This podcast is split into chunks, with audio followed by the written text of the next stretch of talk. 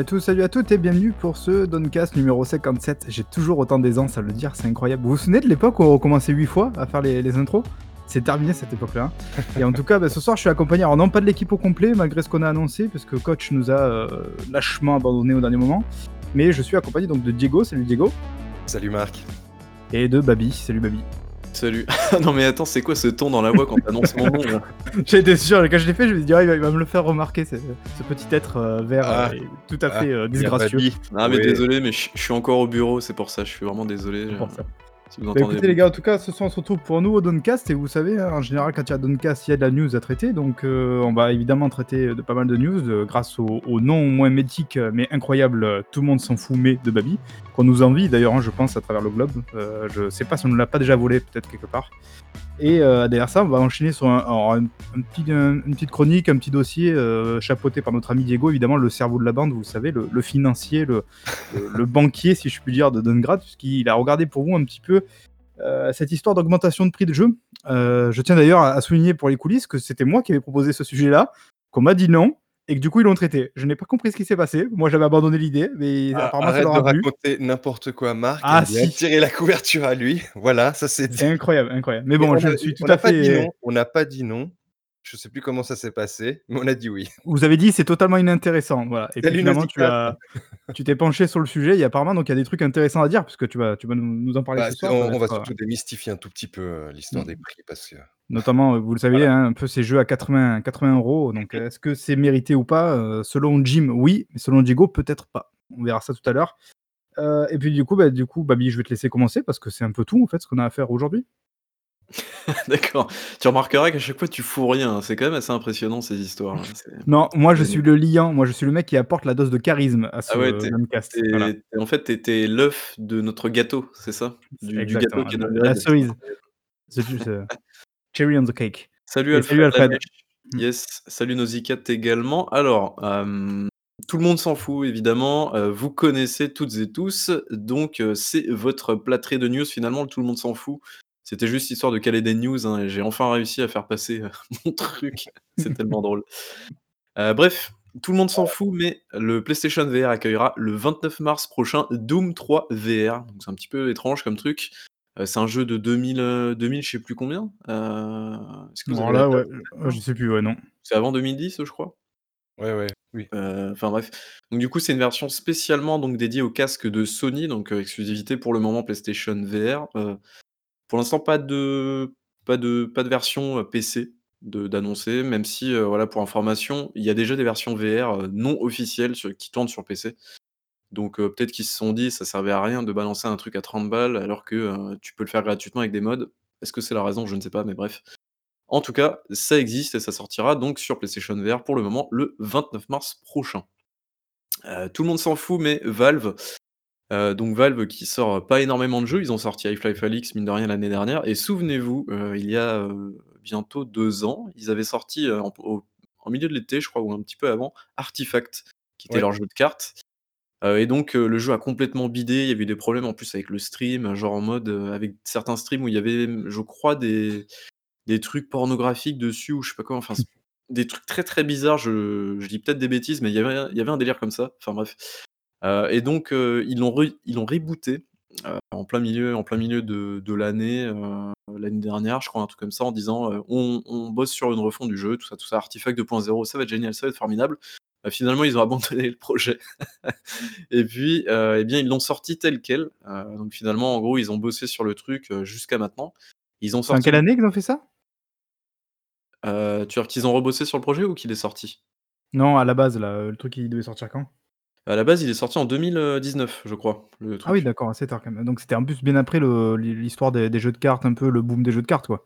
Ah bah oui, oui. ouais. euh, Hearthstone, Ouais, ça ouais. fait au moins, euh, ça fait, que- ça fait quoi, 5-6 ans qu'il existe Je crois que c'est peut-être même un peu. 2014, euh, Hearthstone. Ouais. Donc euh, oui, il n'y avait sont- pas une particularité, un, un système de store intégré euh, au jeu lui-même et Alors ça, je je pourrais pas dire, je suis Ouais, je pas sais du plus. tout. euh, ouais, je sais, je il avait pas des de particularités au niveau du système des échanges de cartes.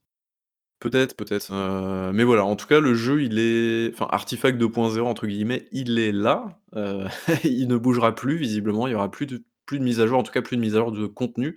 Valve l'a un petit peu abandonné, mais heu, mais voilà, en tout cas, le jeu ne sera pas blindé de microtransactions. Voilà, si vous souhaitez y jouer, peut-être que c'est c'est le moment. Tout le monde s'en fout, mais Bethesda intègre officiellement les Xbox Game Studios, donc voilà, c'était Personne ne s'en fout sauf toi. Oui, non, mais voilà, bref, l'annonce on l'a presque pas vu passer, heu, ces ces derniers jours. Non, c'est sûr, il y a pas eu de plein, plein de bordel là-dessus, heu, Bah, donc d'ailleurs, vous avez regardé la vidéo, heu, qu'ils ont faite, heu, faite le soir le soir même là? De présentation un petit peu, de table, non?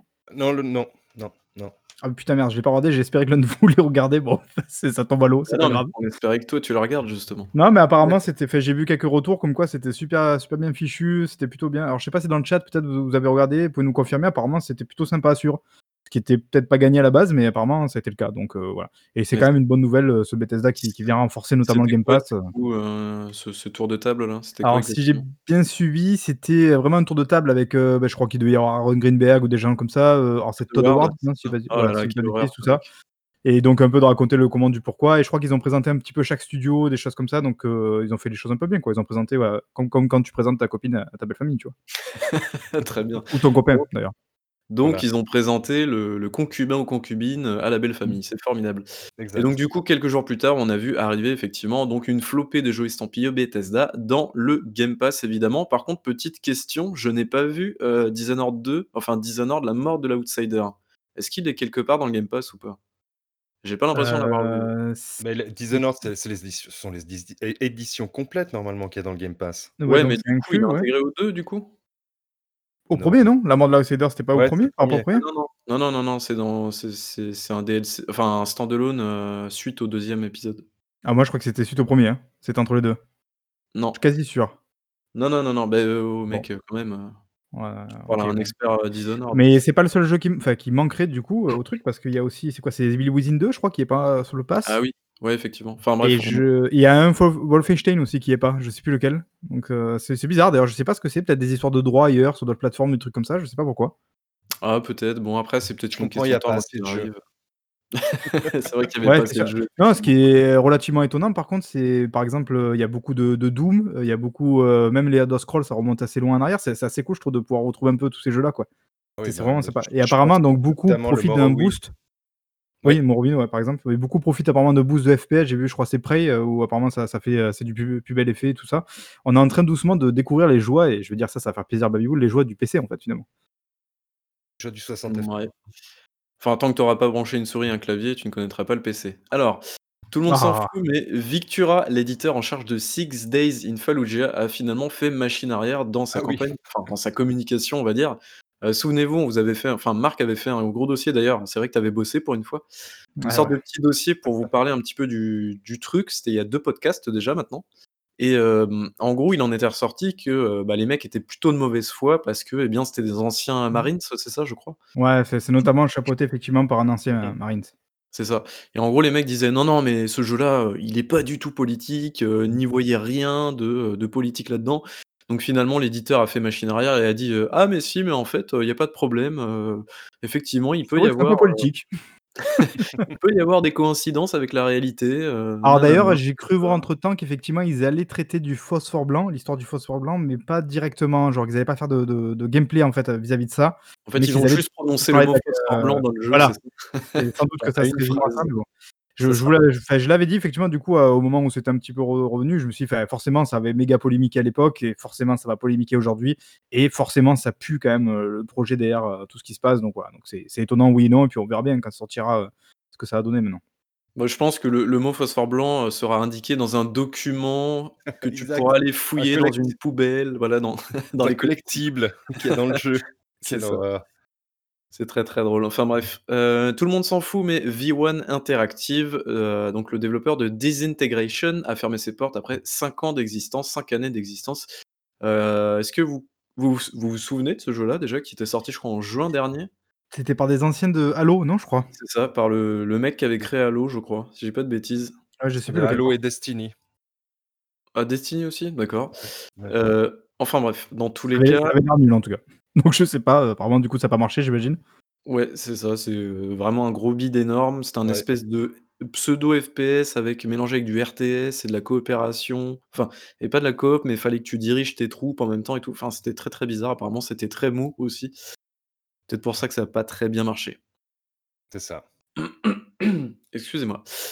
Heu, tout le monde s'en fout, mais le développeur de Roblox est arrivé sur les marchés publics. Je sais Oh pas si vous connaissez déjà Roblox, c'est très, très drôle. Si Oui, vous avez oui. des enfants, sûrement que vous connaissez, heu, sur les marchés publics et donc heu, l'entreprise a été valorisée, je crois que c'est à la 45 000 000 000. clôture à la clôture 45 000 000 parce que la clôture du jour où ils se sont introduits, c'était 38 000 000 et donc là, ils sont à 45 000 000 c'est ça?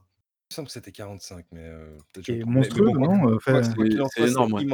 C'est énorme. Oui, oui, Il y 45 une, comparaison, je crois, avec, heu, tous les gros pontes un petit peu du jeu vidéo notamment et c'était, heu, C'est nettement devant, quoi. exactement. C'est ça et donc heu, voilà, pour information, Roblox, si vous savez pas ce que c'est, c'est une sorte de jeu où tu peux créer plein de jeux, en fait et ensuite tu peux les mettre à disposition sur un espèce de store et en fait, du coup, les créateurs de de ces jeux-là, enfin de ces petits jeux, on va dire, peuvent être rémunérés derrière. Donc c'est vraiment tout un business derrière et c'est, c'est assez incroyable ce truc-là et heu et voilà, en gros, si votre gosse, il joue pas à Fortnite ou à Minecraft, il joue à Roblox. C'est ça. Ça et heu et voilà. Assez impressionnant en tout cas. Heu, tout le monde s'en bah, fout mais surtout impressionnant ouais. parce que niveau console, c'est une exclusivité Microsoft. Ah ça y est ça y est, on y non, on y mais retourne, voilà. non, non, non, oui, c'est une exclusivité sur console, chez Microsoft. C'est assez fou, je veux dire, que que ce soit valorisé à 45 000 000 000 alors que c'est que sur le le le plus petit parc de consoles quelque part. C'est sur PC aussi, je Ouais, mais c'est sur PC aussi. ouais, voilà. Mais mais Bah, quand attendez attendez de voir l'entrée en bourse de Donegrad Corp là, on va faire péter les chiffres, hein. On attend de voir ça.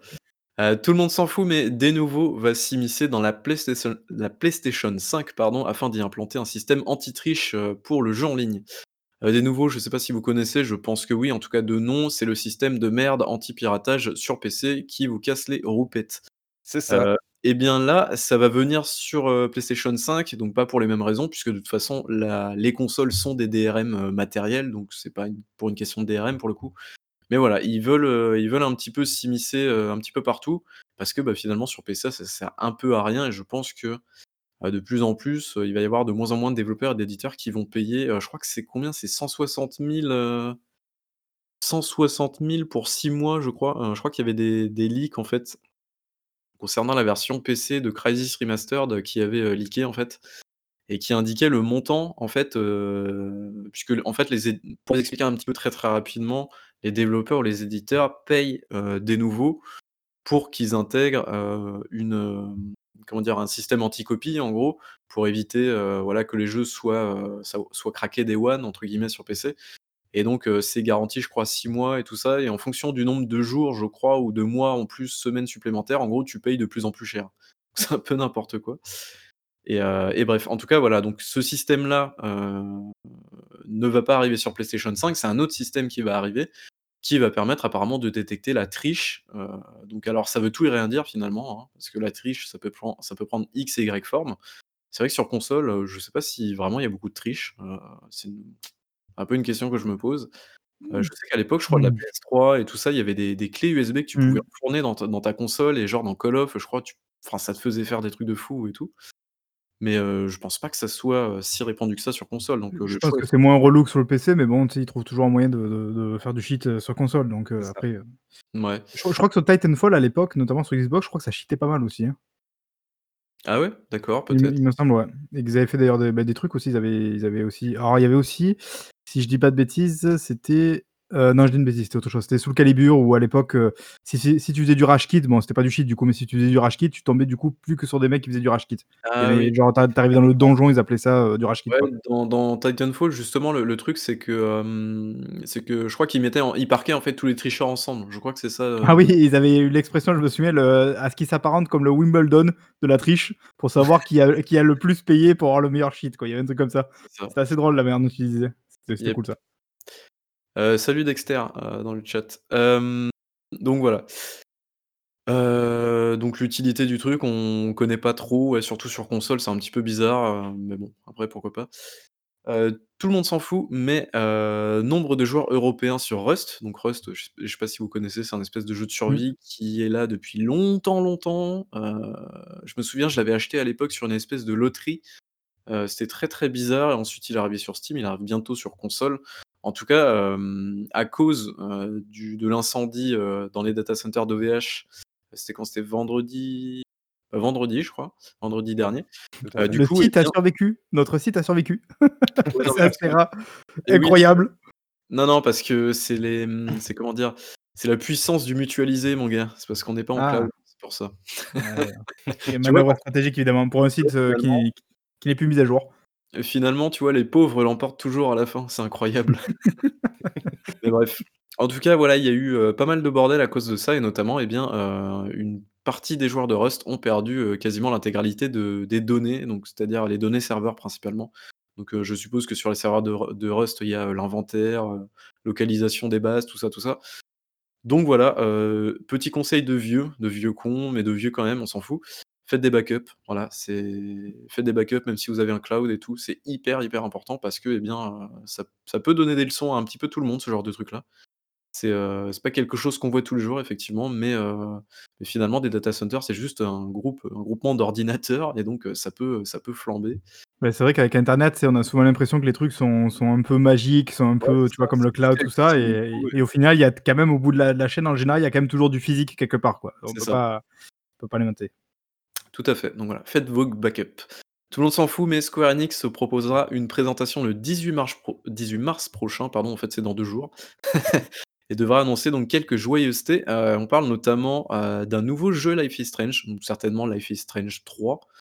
Heu, il y a assez peu de doute là-dessus, mais bref et du coup, il y aura d'autres trucs, alors je me souviens plus, je crois qu'il y aura peut-être un peu de FF, des trucs comme ça, du Nier, le prochain Nier du coup, enfin le Nier, remastered, on va dire. Il va y Heu, avoir la 12e et 13e itération de du remake de Final Fantasy VII probablement. Final. Fantasy VII Karting, Final Fantasy VII, heu, Wimbledon. Il y aura Final Fantasy VII Music aussi où tu pourras Ouais, prendre tes oui, fait. et jouer du jouer du Ah. tambourin et tout, ça va être génial. Curling, VR, VR peut-être, tu verras un jour. Il y aura la Ah! nouvelle C'est ça. itération du système de loot, heu, de Marvel Avengers aussi. Ah oui, putain, Ah vrai. On l'avait oui! oublié celui-là, ouais. Bah, ils essaient de le faire survivre. Yep. Heu, tout le monde s'en fout, mais Devotion est désormais de retour sur PC via la boutique de son développeur Red Candle Games. Est-ce que vous connaissez l'histoire derrière ce jeu ou pas? Pas du tout. Heu, il Heu, a été Diego non interdit plus? en Chine, OK. heu, pour un Je vais je vais vous problème faire le Ah oui, si, si, oui, oui, Ouais. avec, heu, oui, oui, je vais vous faire le petit historique mine de rien, parce qu'il y a peut-être des gens qui ne connaissent pas cette histoire, très rapidement. Heu, Devotion, c'est un petit jeu d'horreur, heu, développé par une petite équipe taïwanaise du coup et hem et en fait le truc c'est que pendant le développement, ils ont mis des assets, heu, placeholder on va dire, donc en gros c'est des assets, heu, qui ne sont pas là, heu, c'est pas les assets finaux en gros les textures finales. Et du coup ils les remplacent par des trucs, heu, des placeholders. Alors je sais pas comment on dit des placeholders en français, mais, heu, en gros des textures provisoires, on va appeler ça comme ça et en fait, ce qu'ils ont fait, c'est qu'ils ont mis des, heu, alors je ne sais plus si c'est une image du président chinois ou des images de Winnie l'ourson, je me souviens plus exactement, c'était voilà. Winnie l'ourson justement qui est apparemment utilisé pour caricaturer justement, C'est ça. le président chinois, je crois que c'est c'est ça Voilà, en gros, c'est c'est enfin Winnie l'ourson, c'est une insulte envers le le président chinois en Chine. Heu, d'ailleurs, je crois que dans Final Fantasy, mince, comment il s'appelle ce jeu-là? Avec Mickey et tout ça là, Kingdom Hearts, voilà, Kingdom Hearts 3, je crois Mmh. qu'ils ont, heu, totalement censuré Winnie. C'est très, très C'est incroyable dans l'idée quand Ouais. même, c'est incroyable. C'est n'importe quoi, enfin bref et heu, pour le coup et bien ce ce petit développeur et bien a eu les a eu les comment dire? La la rage du du gouvernement chinois et donc ils ont été obligés d'enlever leur jeu de Steam de toutes les plateformes. Heu, donc le jeu n'était plus, donc ça, ça s'est passé en 2018 ou 2019 je crois. Le jeu n'était plus achetable nulle part, donc il est que sur PC actuellement, il est pas sur console. Heu, il y a pas très longtemps, heu, c'était au mois de décembre, souvenez-vous quand, heu, CD Projekt, heu, Projekt pardon, s'est pris, des rafales dans la gueule à cause de Cyberpunk, tout ça, tout ça. Vous vous souvenez de ce passage-là ou pas? Laquelle du coup? Parce qu'ils en ont pris quand même pas mal. Bon, on va dire la première juste après la sortie. Ils s'en sont pris une deuxième à cause de GOG, cette fois-ci. Qu'est-ce qui s'est passé sur GOG? C'est vrai que je l'ai pas traité ce truc-là, mais justement c'est l'occasion de le faire. Heu, GOG a annoncé, heu, tout fièrement, heu, un matin, en gros il était, heu, 10-11 heures du matin: «Hey coucou les gars, c'est génial, on a récupéré les droits de publication de enfin, on va pouvoir mettre sur notre store Devotion, ce jeu qui est Ah interdit oui, qui a mmh. été interdit par le gouvernement chinois, machin, machin». Ils ont pas dit ça comme ça, mais en gros, Devotion arrive cet après-midi, préparez-vous. Qu'est-ce qui s'est passé ensuite derrière? Heu, Ils 4-5 se heures après dessus, non? c'est ça, GOG en gros, a balancé un tweet du style, heu: «Suite au retour de certains gamers», je mets des gros guillemets en termes, heu, quand je dis gamers évidemment, heu, nous avons pris la décision de ne finalement pas rendre disponible Devotion sur notre plateforme. Ce qui s'est passé, enfin ce qui quand on lit un petit peu derrière les lignes, il faut surtout, se dire que Cyberpunk 2077 se vend très bien en Chine, enfin se vendait, actuellement je sais pas, mais en tout cas autour de la sortie, il se vendait très, très bien en Chine. Donc forcément, il y a conflit d'intérêts étant donné que GOG appartient à CD Projekt. Donc voilà. Ce qui s'est passé du coup, c'est que depuis, eh bien, Red Candle Games n'avait plus aucun moyen de distribuer son jeu, peut-être sur itch.io, je vous avoue que je suis pas allé voir. Mais en tout cas, voilà. Aujourd'hui, il est de nouveau achetable en DRM free, donc ça, c'est plutôt intéressant et donc il faut se rendre sur le site du développeur pour obtenir sa copie. Donc Voilà, voilà. s'il fallait, qu'il nous rappelle quand même que, bah, comme on l'avait dit un petit peu l'autre fois d'ailleurs et tu tu en as reparlé avec le cas du de Six Days in Fallujah, c'est que le jeu vidéo dans sa globalité, c'est quand même un truc qui est politique, hein, faut pas l'oublier et bah, là, typiquement, on est dans une dans un cas de censure, heu, voilà, de censure de manière politique et on a des comment dire? Des des cas de d'inter-influence entre les les compagnies, comme on a pu du coup le voir avec GOG et compagnie. Même si là, quand même, heu, on peut commencer à à réfléchir à la manœuvre. Est-ce qu'ils se sont pas fait une sorte de pub gratuite? Parce qu'ils devaient quand même se douter que ce serait le bordel de de mettre un jeu comme ça. Enfin, j'imagine qu'ils devaient savoir quand même où ils mettaient les pieds. Donc est-ce que là, ils se sont pas juste payés une petite pub gratuite Alors sur les réseaux, tu vois? Bah, je pense je pense juste qu'en fait, ils étaient, heu, c'est c'est pas forcément des trucs qui communiquent, tu vois? GOG et CD Projekt, c'est, heu, enfin, c'est la même entité mère, mais c'est deux 2 entreprises différentes, on va dire. Donc du coup, même s'ils sont dans le même bâtiment, je pense que les mecs ont dû, heu, négocier avec les mecs. Ils se sont dit: «Oh chouette, on a ce truc-là». Le le mec à la com a dû publier un tweet, rapidement en mode, heu: «Waouh, trop bien et tout» et heu, les patrons de CD Projekt ont dit: «Mais, heu, qu'est-ce que vous êtes en train de faire les gars, quoi? Enfin, vous êtes sérieux?» et du coup, 4 heures après, heu, ils ont balancé le tweet en mode, «Bah, on est désolé, mais le jeu ne sera pas disponible». Je pense que ça a dû se passer comme ça. Enfin, les mecs n'ont pas balancé un tweet le jour même pour le supprimer, pour pour ne pas rendre disponible le jeu, 4 heures après, quoi. On dira ce qu'on veut, ils étaient quand même sur une putain de bonne dynamique ces mecs-là, quand même. Ouais, non, Tout ce mais qu'ils ont fait, ça marchait pas, quoi. C'est c'est incroyable. Ouais, non, mais c'était rouste sur rouste, là, au mois de décembre pour, heu, pour CD Projekt, c'est c'est pas Je pense terrible. que les mecs, ils devaient peut-être percer le mur pour mettre un cadre. Je suis sûr le mur, il s'écroule, tu sais, il y a rien qui il y a rien qui va, quoi. Ouais, je pense qu'il va rien caler à ce moment-là. C'est ça. Heu, tout le monde s'en fout, mais heu, Dying Light 2 a été annoncé beaucoup trop tôt. C'est en tout cas les mots choisis par un porte-parole du studio, tout en tout en confirmant des nouvelles très prochainement du jeu. Heu, finalement, c'est ça le sera 18, demain. non? Ouais, bah oui, le Comment? c'est pas le 18? C'est beh, c'est en c'est demain, je crois, c'est demain. Heu, donc du coup, si vous écoutez ce podcast en replay, vous aurez déjà les informations. Mais en tout cas, voilà, donc Dying Light 2, on vous en avait parlé durant le dernier podcast, oui, c'est Oui, ça? tout à fait. Comme quoi il y avait des problèmes durant le développement, machin, machin et tout. Et là, finalement, c'est tombé comme ça, comme un cheveu sur la soupe. Eh bien, heu, non, non, il n'y a pas de problème de développement. Nous ne sommes pas dans une, heu, phase de development hell comme ils, comme ils savent si bien le dire. En gros, le développement se passe très, très bien, c'est juste que le jeu a été annoncé beaucoup trop tôt. Et ils Donc se voilà. sont toujours pas excusés pour le 1er? Tu mais tu Non? cesses, C'est juste pour savoir, c'est juste pour savoir. Voilà, très bien. Heu, tout le monde s'en fout, mais un nouveau studio basé à Montréal serait en train de préparer une exclusivité pour la PlayStation 5 et Marc, je te laisse la primeur de l'information. Qui est cette personne qui est derrière ce nouveau studio? C'est une personne que tu apprécies vraiment beaucoup, je pense. Et qui nous a beaucoup montré ses talents. ne serait-ce pas Jade Raymond? Effectivement, après avoir rebondi, c'était quoi? C'était Electronic Arts? Non, c'était Ubisoft, Electronic Ah, Arts, Ubis la c'est ça. heu, Visceral, je Ubisoft, crois? Electronic Arts, heu et donc, heu, bah, Stadia et donc maintenant, heu, PlayStation. Donc on va voir si jamais elle arrive à à mener un projet à terme, ce serait quand même assez C'est un exceptionnel. peu la grande question qu'on se pose tous. Franchement, même voir un trailer, ce serait pas mal déjà. On serait déjà sur un bon début.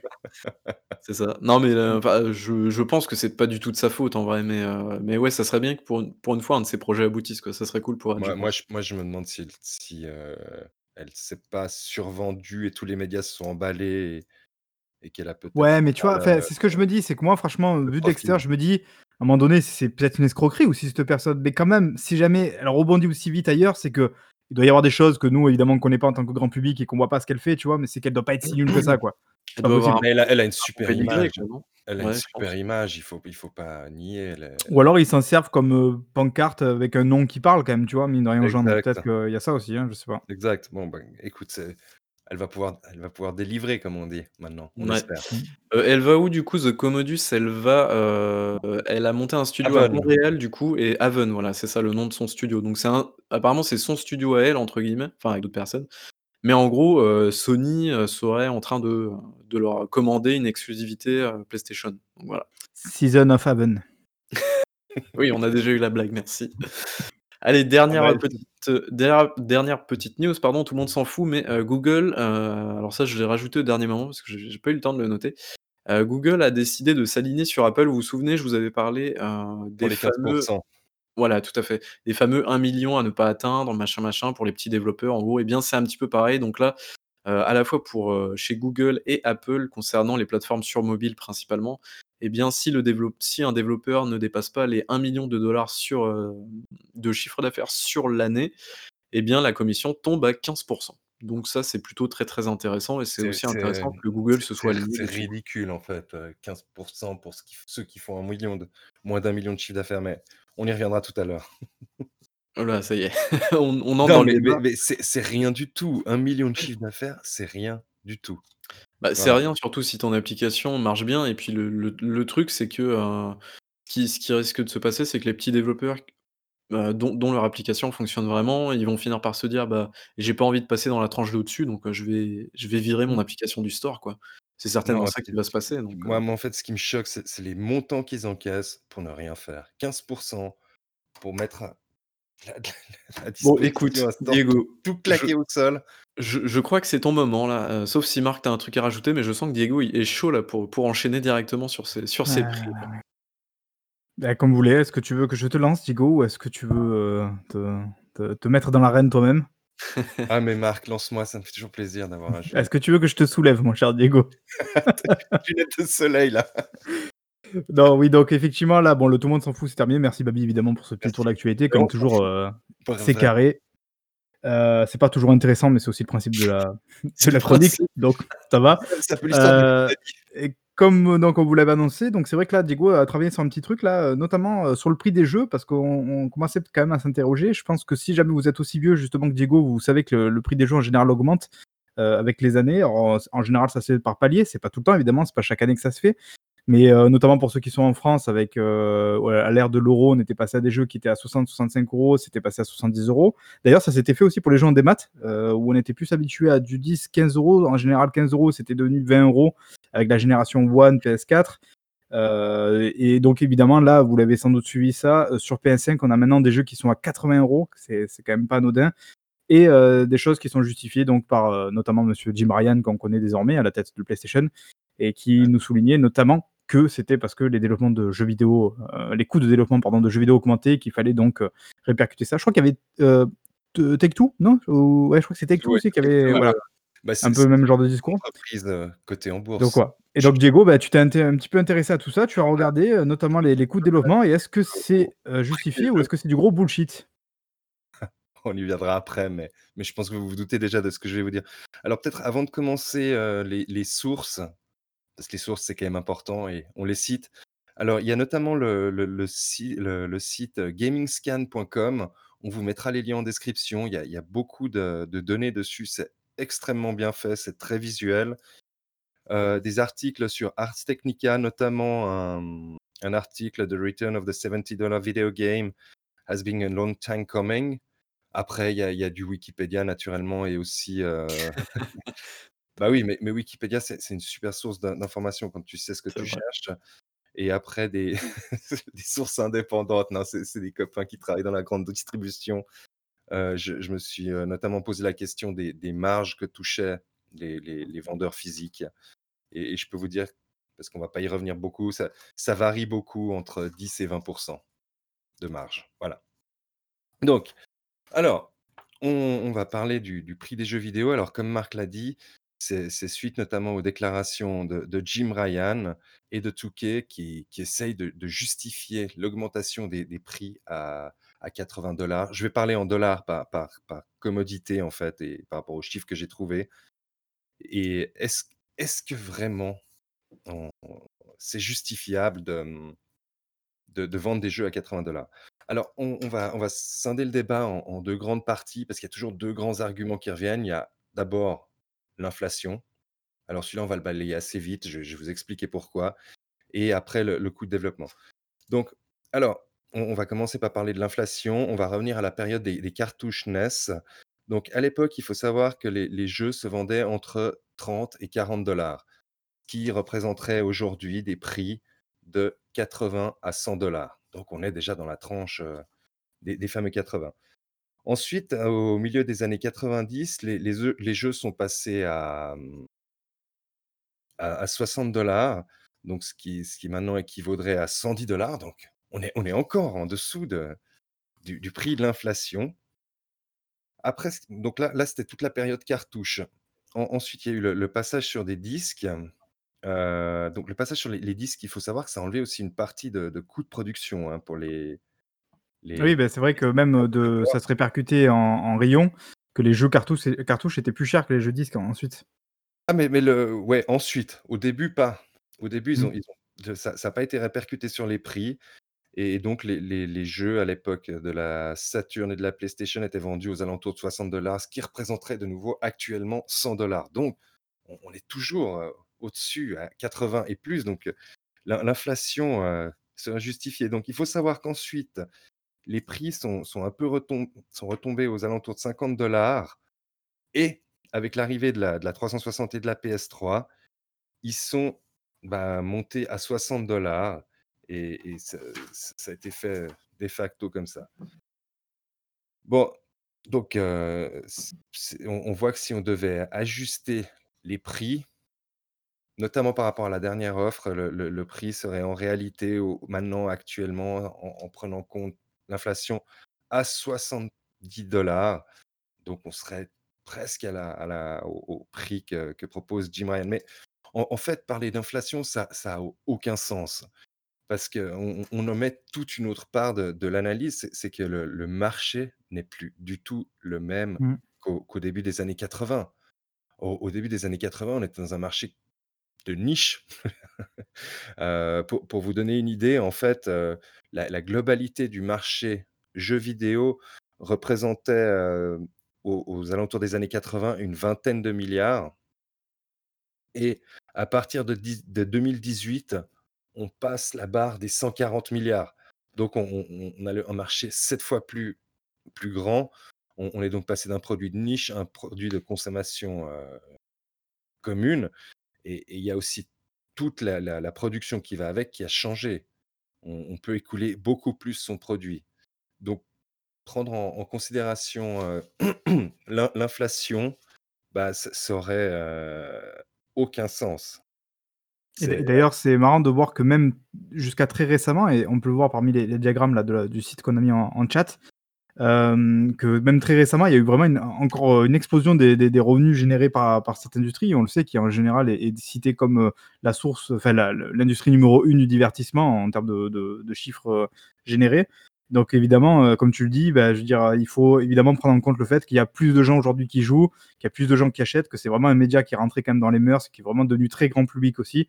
Donc évidemment, on peut pas nier ça et qu'aujourd'hui, voir un jeu qui se vend à 2 millions, c'est presque devenu une «banalité» en entre voilà. guillemets quoi et et et encore plus des jeux maintenant qui sont à 10 millions tout ça pour les grosses exclusivités en général, heu, par exemple PlayStation.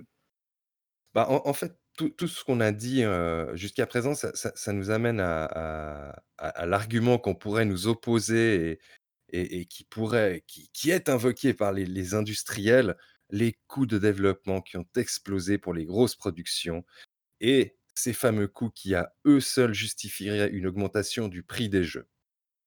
Alors, c'est là qu'on maintenant on va vraiment essayer de démystifier cette histoire du prix de production. Alors, première chose, on va pas contester que que le prix de de la de la production globale d'un jeu vidéo a augmenté. Mais mais vous allez comprendre pourquoi ça ça a quelque part peu d'influence. Donc on va faire une une petite démonstration avec des des des chiffres à l'appui. Donc le le chiffre qu'on a qu'on a beaucoup entendu, c'est combien a dit Jim Ryan pour le développer un 80? jeu? 100 80 Ah non, pardon, oui, ça 100 oui, 000 100 millions. Donc 100 000 pour développer un jeu. Heu, alors pour l'instant le le jeu, le le le il y a peu de jeux, hein, qui arrivent à 100 000 La une des grandes exceptions, c'est GTA. GTA? Mmh Ouais. et c'est bien plus que Alors 100 millions d'ailleurs, non? ouais, lui c'est contre, hem, 265 000 quand tu dis quand, c'est du 100 millions, c'est le développement du jeu, plus le marketing ou juste le développement? c'est tout, c'est tout, c'est global. Les et 2 je crois que GTA, on est sur du quoi? 200-250 200 millions, je crois, avec marketing inclus? Ouais, c'est 265 ça. 000 000. Ouais, ce qui est c'est ce qui est 200 titanesque, hein, c'est vraiment, voilà. et même, heu, un jeu comme Metal Gear Solid 5 à l'époque qui a a coûté quasiment 80 millions apparemment à Konami et c'est ça aussi qui avait fait un petit peu, le enfin qui avait mis le feu aux poudres. Voilà, don donc heu, je vais vous donner des ordres d'idées. Par exemple, un Modern Warfare 2, c'est 50 000 000 à peu près. Donc c'est extrêmement rentable a priori? tu verras, c'est de la folie. Et Red Dead Redemption 2, c'est à peu près le le la la même enveloppe que The Last of Us 2. Là, on est dans les 100 000 000. Donc c'est la globalité du jeu qui qui revient à 100 000 000, heu, frais de marketing compris. On on va Surtout pas qu'en plus, par exemple, tu parles de Call of Duty, heu, j'imagine parce qu'on parle d'une série qui revient en plus chaque année. C'est-à-dire qu'il y a quand même une sorte de mutualisation, j'imagine, des outils, des efforts. On réutilise très souvent le même moteur, tout ça, donc il y a il y a des économies de toute manière de base qui sont faits à l'échelle sur sur ce niveau-là, quoi. exactement. Ben, un jeu comme The Last of Us ou ou comme, Red Dead Redemption et même GTA V, il y a beaucoup de techno aussi derrière, Mmh. payé, voilà. Donc on on va prendre maintenant ce cette cette enveloppe de 100 000 000 qui est un peu le le le chiffre mythique annoncé pour pour, pour pour défendre ce prix. Donc le le prix d'un jeu neuf actuellement, il oscille entre 50-60 $. On on va prendre des moyennes assez basses, hein. Donc on on va prendre une moyenne de entre 50 et 60 $, 55 $. Donc ça, c'est le montant auquel on le voit en magasin ou su sur un store. Donc dans dans ce montant, il y a il y a la marge du vendeur. Donc la marge, c'est ce que je vous disais, elle varie beaucoup, mais on peut s'arrêter maintenant, je pense, à un 15 qui est qui est quand même un chiffre qui revient régulièrement dans dans les différents stores et qui qui va aussi bien pour la distribution physique. Heu, 15% sur le prix du jeu? Voilà. Ouais, tu tu diminues en fait ton montant global de 15 et et tu as ce OK. qui va quelque part dans la poche de de Microsoft, de Sony ou ou peu importe. Donc si si on a notre, montant de de 55 $, on déduit 15% on va enlever 8,25 $. C'est c'est la marge revendeur. Donc le revenu par jeu se situerait pour l'éditeur, le distributeur à 46 $ et 75 centimes, cents. Voilà. Donc ça, c'est le prix, heu, qui revient dans la poche. Donc avec ce prix com combien faudrait-il vendre d'unités pour que le le le jeu soit un break even en fait, qu'on soit à 0, pour arriver à 0? Alors pour un jeu à 100 000 000, on va se situer à 2 139 000 unités vendues et le jeu n'est plus une perte. L'éditeur, le développeur est rentré dans ses frais. Donc mais est-ce que c'est possible de vendre 2 000 000 un petit peu plus de 2 000 000 d'unités, heu, pour pour les grosses productions? Je crois que là, on a la réponse. Bah, après, enfin, c'est toujours pareil, c'est qu'évidemment, c'est sûr qu'on on a plein d'exemples de de franchises qui se vendent donc déjà à 2 000 000 et même plus. Je crois qu'encore récemment, il me semble que c'était, heu, Nier Automata, non? Il s'était vendu à combien? Heu, j'ai un doute, c'est 5, cinq heu, millions? 5- 5 mi plus de 5 000 000, ouais. Voilà et à mon avis, lui, pour le coup, il a pas coûté 100 000 000 à produire, donc a priori, on voilà, doit être, on doit être sur un truc très, très confortable, mais évidemment, on en parlait tout à l'heure, des jeux comme Call of Duty, heu, c'est de l'ordre alors je dis une bêtise, mais je crois que c'est de l'ordre de 20 000 000, quelque chose comme ça, non? Dans ces eaux-là? Voilà. 15-20 000 000, je pense, un Call of? Donc heu, voilà, on est très, très haut. Après, évidemment, il y a aussi il doit bien y avoir des catastrophes industrielles, c'est-à-dire des jeux qui ont effectivement Oui, oui, coûté 50-60 voilà. 000 000 et qui ne se vendent pas à 1 000 000, quoi. Ouais, mais la catastrophe industrielle, c'est un risque et Oui, bien sûr. Mmh. risque le le risque, c'est pas à l'utilisateur final de devoir payer pour. Et Mais tu es sûr que dans ton prix de 46 $, du coup, c'est ça à peu près et des brouettes, as il y a pas il y a pas d'autres, heu, il y a pas d'autres choses à retirer là dans dans le dans la chaîne de produits, enfin de pense que tu as tous les tous les coûts mutualisés parce que le le plus gros coût, je pense, dans un développement de jeux vidéo, c'est le le coût humain, on va dire, enfin la main-d'œuvre humaine, heu, si je peux appeler ça comme ça, c'est le les développeurs, quoi, finalement. Les développeurs, c'est ce qui coûte le plus cher. Ensuite, tu as, heu, tout ce qui est outils. Heu, si tu as une équipe outils, tu as le middleware aussi. Je pense qu'on l'oublie on l'oublie assez souvent, mais le middleware, c'est, tout ce qui est, vous savez les les pages entières de logos quand vous démarrez votre jeu, il y a Noodle, SpeedTree, heu, heu, SpeedPolygon, heu, tous ces machins-là, là, télémétrie et tout. Tous ces machins-là, c'est du middleware qui servent, qui servent aux développeurs, à, comment dire? À faire leur jeu beaucoup, beaucoup plus rapidement. C'est des outils d'automatisation, qui leur permettent de s'intégrer, voilà, facilement dans leur moteur en général et ça leur permet vraiment de et bien tous ces trucs-là, alors je sais pas comment ça fonctionne en termes de monétisation, mais je pense que ça a un coût. Ça doit pas avoir un coût énorme, mais heu, mais soit c'est un truc à par abonnement ou ou à l'utilisation unique par jeu, tu vois? Genre de trucs là. Ouais, mais mais quoi qu'il quoi qu'il en soit, tu vois, tu as ton coût global et et et tu tu encaisses ton ton profit, après tu redistribues, heu, dans dans dans ton coût global de jeu de de jeu, tu vois? Alors oui, 100 mais 000 ce 000. que je pense que alors je sais pas si tu l'as pris en compte, mais je pense que dans les 100 000 000, par exemple, si on prend l'exemple d'un The Last of Us 2, par exemple, qui a coûté, heu, 100 000 000, c'est ça? Ou un truc comme ça, peut-être un peu moins? Exact. Enfin bref. Si on prend l'exemple de The Last of Us 2, heu, ils partent peut-être du fait que les 100 000 000 comprennent tout ce qui est pré-production déjà de base et heu, les 7 ans de, heu, enfin les peut-être 4, heu, Tout à fait. 4-5 ans de développement plein et les 3 ans de pré-production avant. Donc ils Mmh mh. prennent vraiment tout ça en considération. Donc finalement, est-ce que le problème, ça serait pas là je m'avance peut-être, heu, dans le débat, je sais pas si tu voulais en parler, mais c'est pas genre les jeux sont peut-être, heu, trop ambitieux ou trop gros Non, et non, non, on on va on va on va pas rentrer là-dedans, c'est complètement ridicule. Non, mais c'est c'est combien d'unités ils doivent vendre à au au prix actuel pour pour être, pour être en en break even, pour pour ne pas être en perte? On est à un peu plus de 2 000 000. Un Last of Us, il il a vendu plus de 4 000 000 d'unités rien que durant sa 1re semaine. Alors, durant sa 1re après, semaine. j'essaie de me mettre dans la mentalité ou dans le dans le process un petit peu mental de de d'une entreprise et de de tout actionnaire, par exemple. C'est-à-dire que ce fameux point d'é d'équilibre, ce fameux point 0, je sais plus comment tu l'appelles, là où ils Le sont, ils break à partir even, de ouais. là voilà, à partir de là, ils sont rentables donc j'imagine que ça, ça leur suffit pas? Heu, De Commodus pose une question et sans parler du Ouais. démarrage où il y a pas de de marge revendeur. Alors ça dépend. La marge, elle peut elle elle existe si c'est sur un store tiers, Steam, il y aura toujours une marge. Yep, 30 % en général, Heu, heu, des marges. voilà. Heu, Epic Games Store, il y aura une marge. Apple, il y aura une marge. Heu, Microsoft, il y aura une marge pour les jeux tiers. Pour sur mais mais c'est vrai que pour ces ces jeux propres il y en a pas. D'ailleurs, ça pose donc des ça pose des problèmes ces systèmes. Après ça, c'est encore un autre débat, mais les les Alors, marges, ouais, ça pose mais des alors des gros pour pourquoi problèmes les prix le prix du démat n'est pas différent du du prix, en fait, physique? C'est assez simple, c'est juste pour ne pas créer une distorsion complète du marché. C'est ça. Ouais, pour éviter C'est que, c'est là ce serait ce serait la mort de de de des revendeurs. Donc pour moi, en en fait, quand on fait ces ces ces ces ces petites, heu, règles de 3, on on se rend compte juste d'une chose, c'est c'est qu'on essaie de complètement nous enfumer. Parce que non, mais mais il faut il faut être clair, monsieur Jim Ryan parle des immenses productions. On n'est pas en train de parler des jeux indés. On parle des très Oui. grosses productions qui ont d'immenses budgets marketing et et et qui vont se vendre et qui vont se vendre à plus de 2- 2 000 000 d'exemplaires.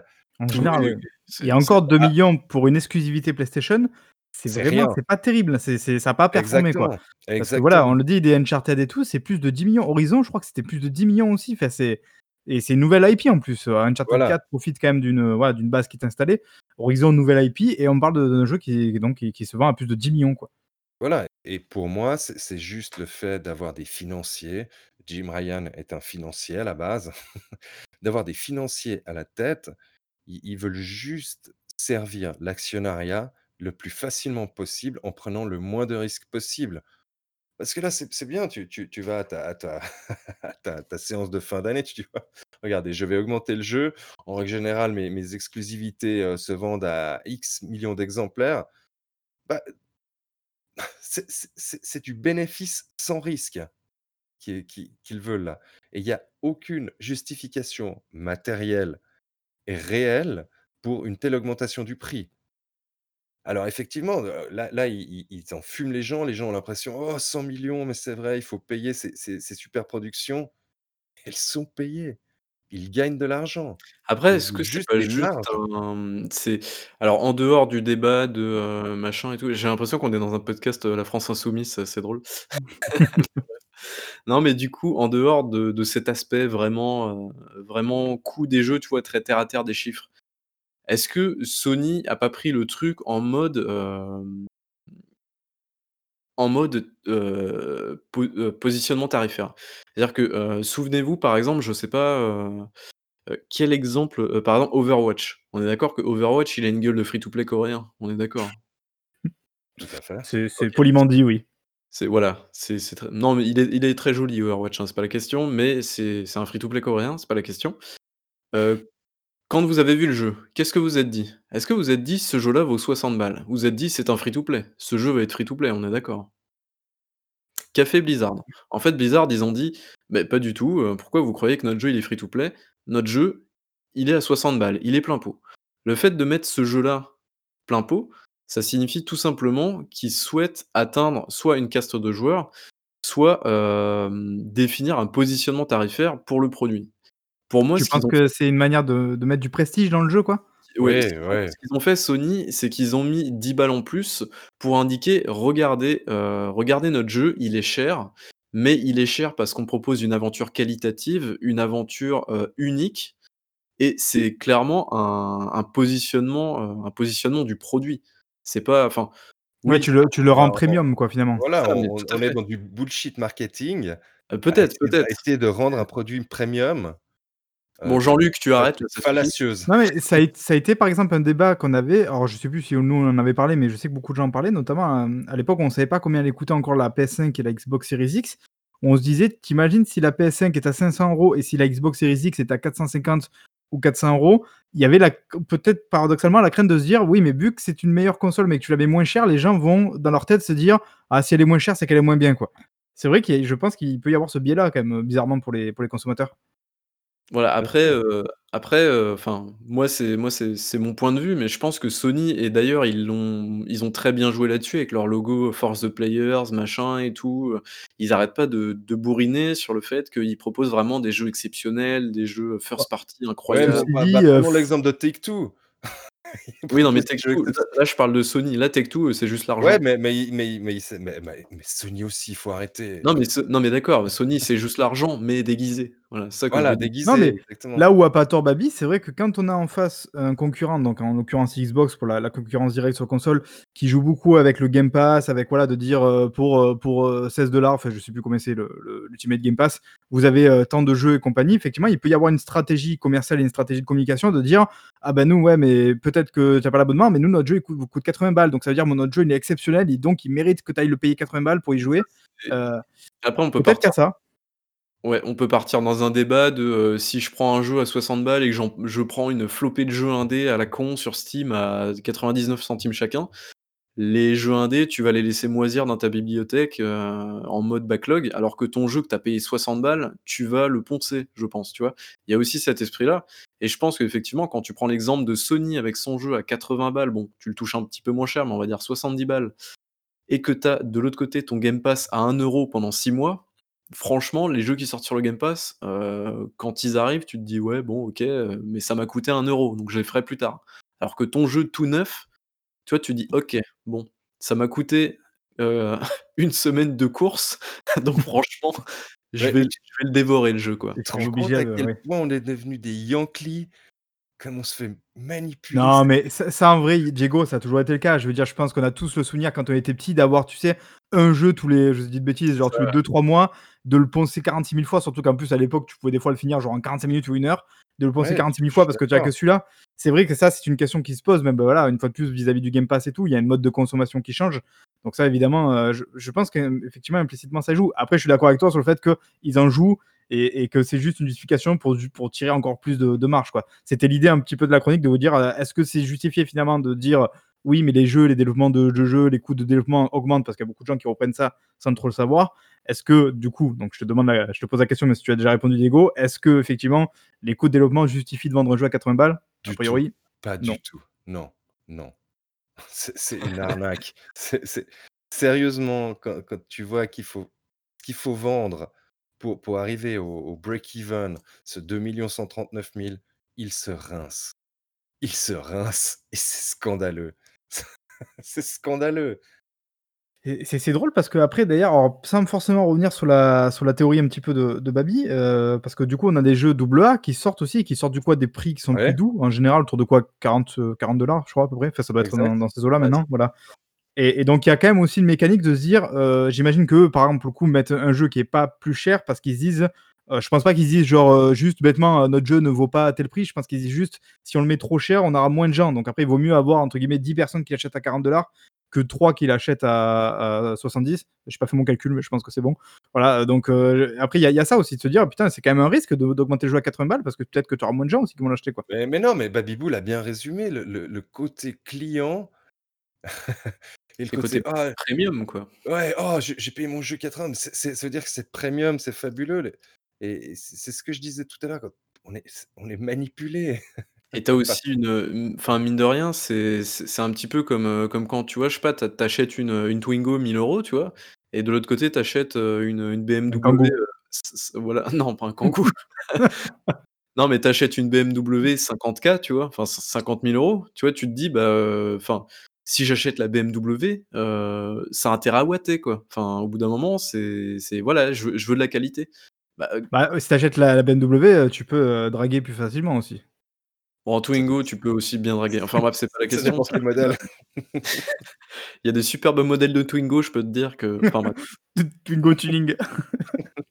Voilà, rendez-vous, heu, tous les soirs, heu, près de chez moi, on fait des des réunions sur le parking en face de chez moi. Mais bref, heu, non, mais dans tous les cas, c'est enfin, il y a aussi ce côté-là. C'est-à-dire que quand tu achètes ton jeu à 80 balles, quand tu sais que ton jeu il est à 80 balles, tu t'attends à encore une fois une expérience premium, machin, machin et tu t'attends à ce que le truc, il envoie du bois par rapport au double A qui est à côté, qui est à, heu, 35 €, quoi. Et aussi ça, c'est franchement, tout est une question de positionnement et de marketing derrière, c'est juste ça. Mais to toi, en tant que joueur PC qui a quand même très peu l'habitude, on va dire, d'acheter des jeux qui sont de de base aussi chers, même si on le rappelle quand même, même pour les jeux consoles, il y a quand même les supermarchés qui, en général, font toujours en sorte qu'on puisse avoir les jeux relativement moins chers quand même à leur sortie. C'est quand même extrêmement rare maintenant d'acheter un jeu plein pot, et du coup, bah, de l'acheter à 80 balles. Heu, je crois que par exemple, heu, Ratchet& Clank, là, on peut déjà le trouver, sur des trucs comme la Fnac à à 65, heu, 70 balles et en plus on a genre 10 € de bons et compagnie. Veux dire, toi, en tant que joueur PC, ça doit te paraître hallucinant, non, de payer 80 balles, un jeu, quoi? Alors qu'on est habitué sur PC à payer un peu moins cher en général. Bah, déjà de base, les jeux sur PC sont moins chers, heu, ne serait-ce que quand ils sortent plein pot, par exemple sur Steam, on va dire qu'ils sont à entre 50 et 60 €. On va dire 60 € maximum. Il y a que Microsoft qui met ses jeux, heu, en 70 balles alors qu'ils sont sortis il y a 5 ans. Mais ça, c'est encore un autre débat, c'est juste pour pousser son Game Pass, mais bref. Mais, voilà, après sur PC, c'est vraiment un univers différent. En plus, tu as tous les marchés parallèles, tu as les boutiques, officielles et non officielles aussi.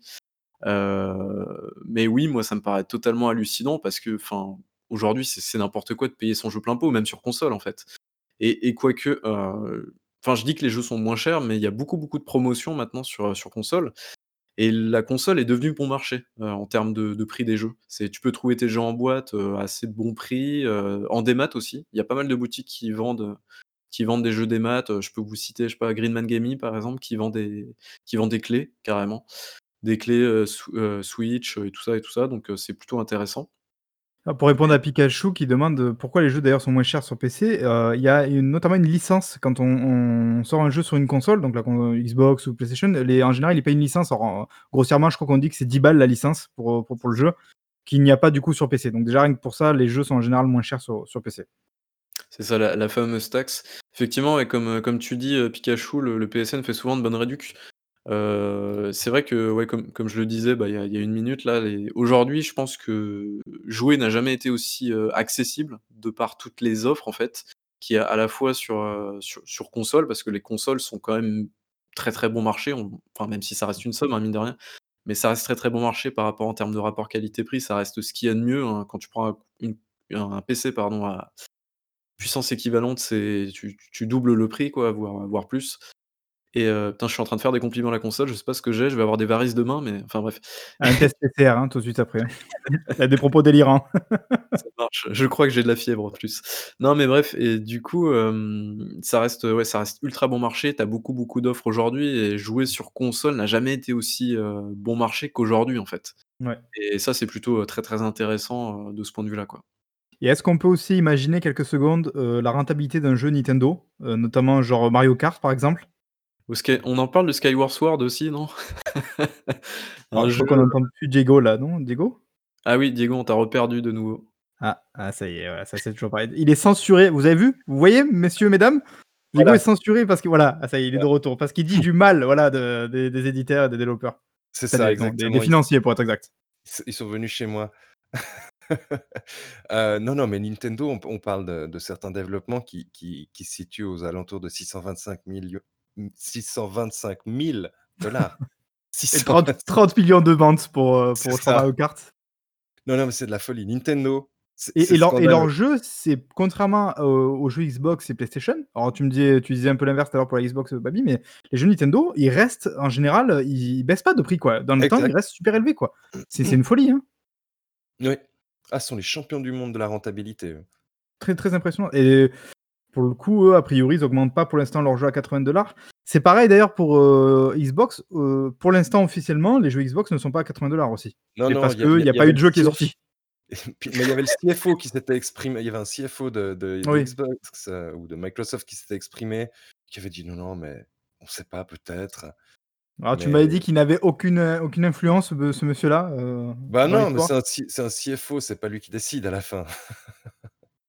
Mais bon, ça, il y avait quand même un côté, quand même, on laisse la porte ouverte. C'est-à-dire que, euh, a priori, on le sait, la Microsoft, euh, ben, je, crois qu'en first party, pour l'instant, il n'y a aucun triple A qui est sorti, un gros triple A. Parce que c'est quoi C'est The Medium, finalement, en next-gen, là, qui est Exact. arrivé. Voilà, donc il, faut, il va falloir voir peut-être donc Halo, je sais pas le- lequel le premier le- va arriver en premier, quoi, voir euh, ben, quelle position tari- tarifaire ils vont avoir. Maintenant, l'avantage de, de Microsoft, contrairement peut-être peut-être à PlayStation, justement, une fois de plus, on y revient, le sacro-saint Game Pass, quoi. Euh, C'est-à-dire que si tu vends ton jeu 80 balles, tu pourras toujours dire oui, mais derrière, tu as une autre alternative à 16 euros, tu pourras avoir du coup le jeu euh, Day One dans le Game Pass.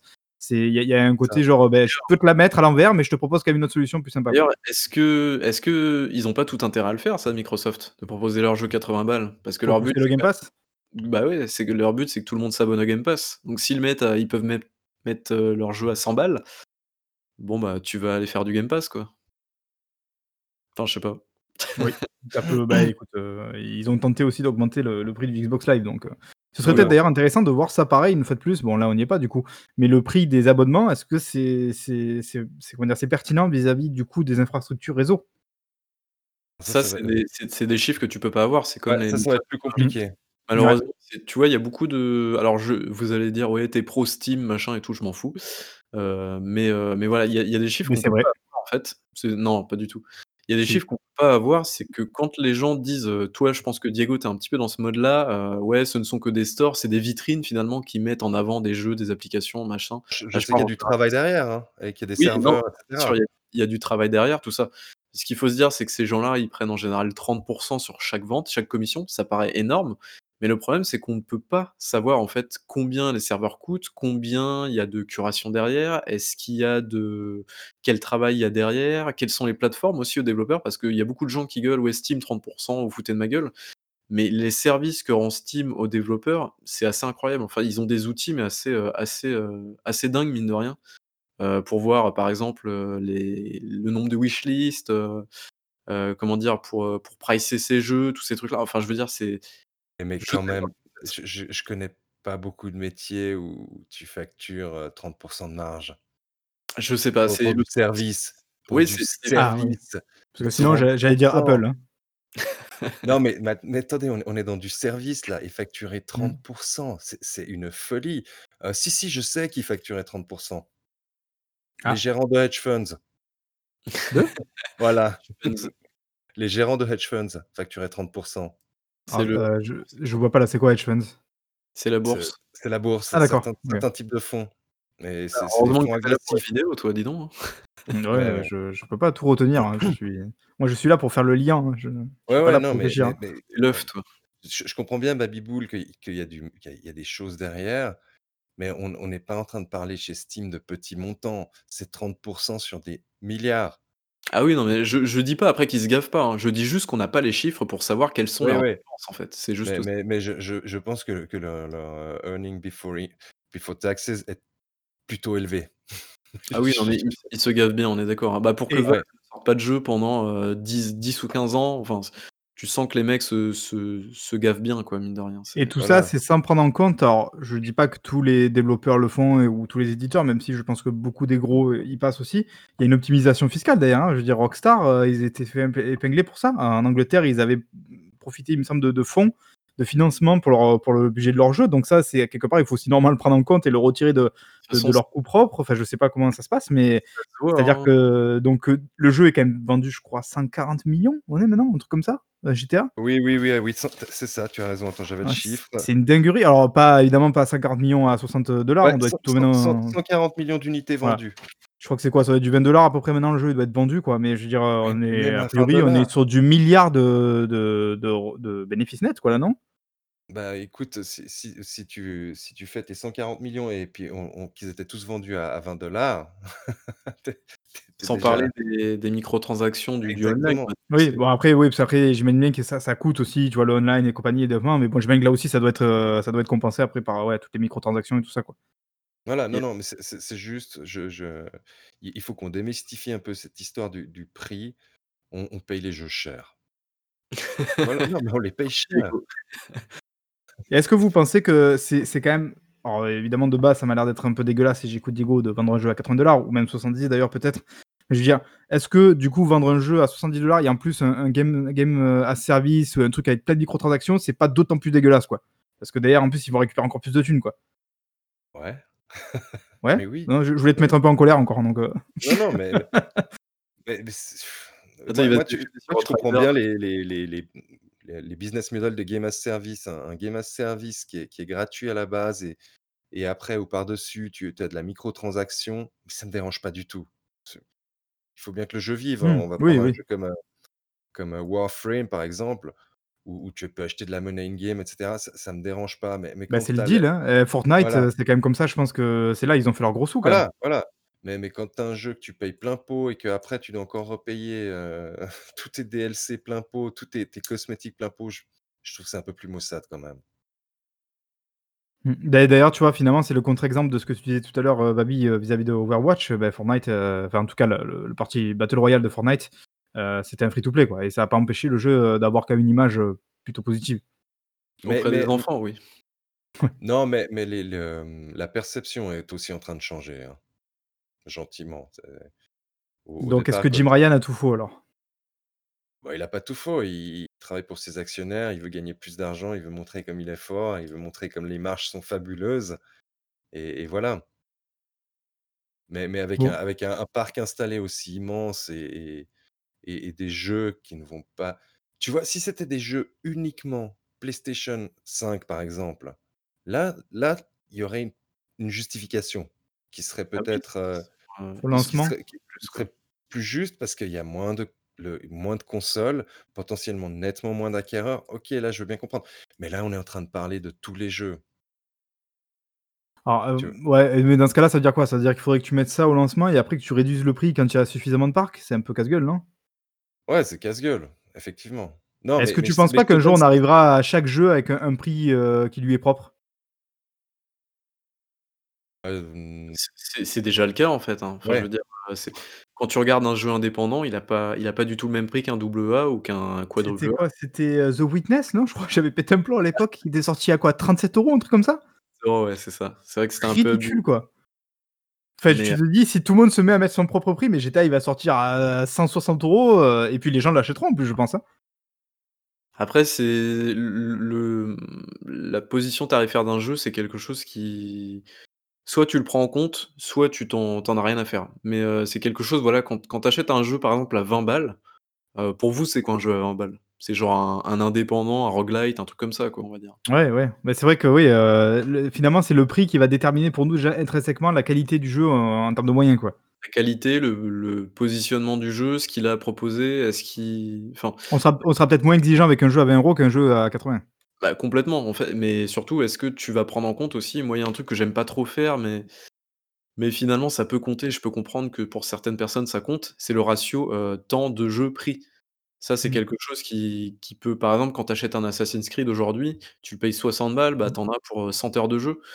Mais, heu, si tu achètes un Uncharted 4 par exemple, qui vaut aussi 60 balles, tu en as pour 8 heures de jeu.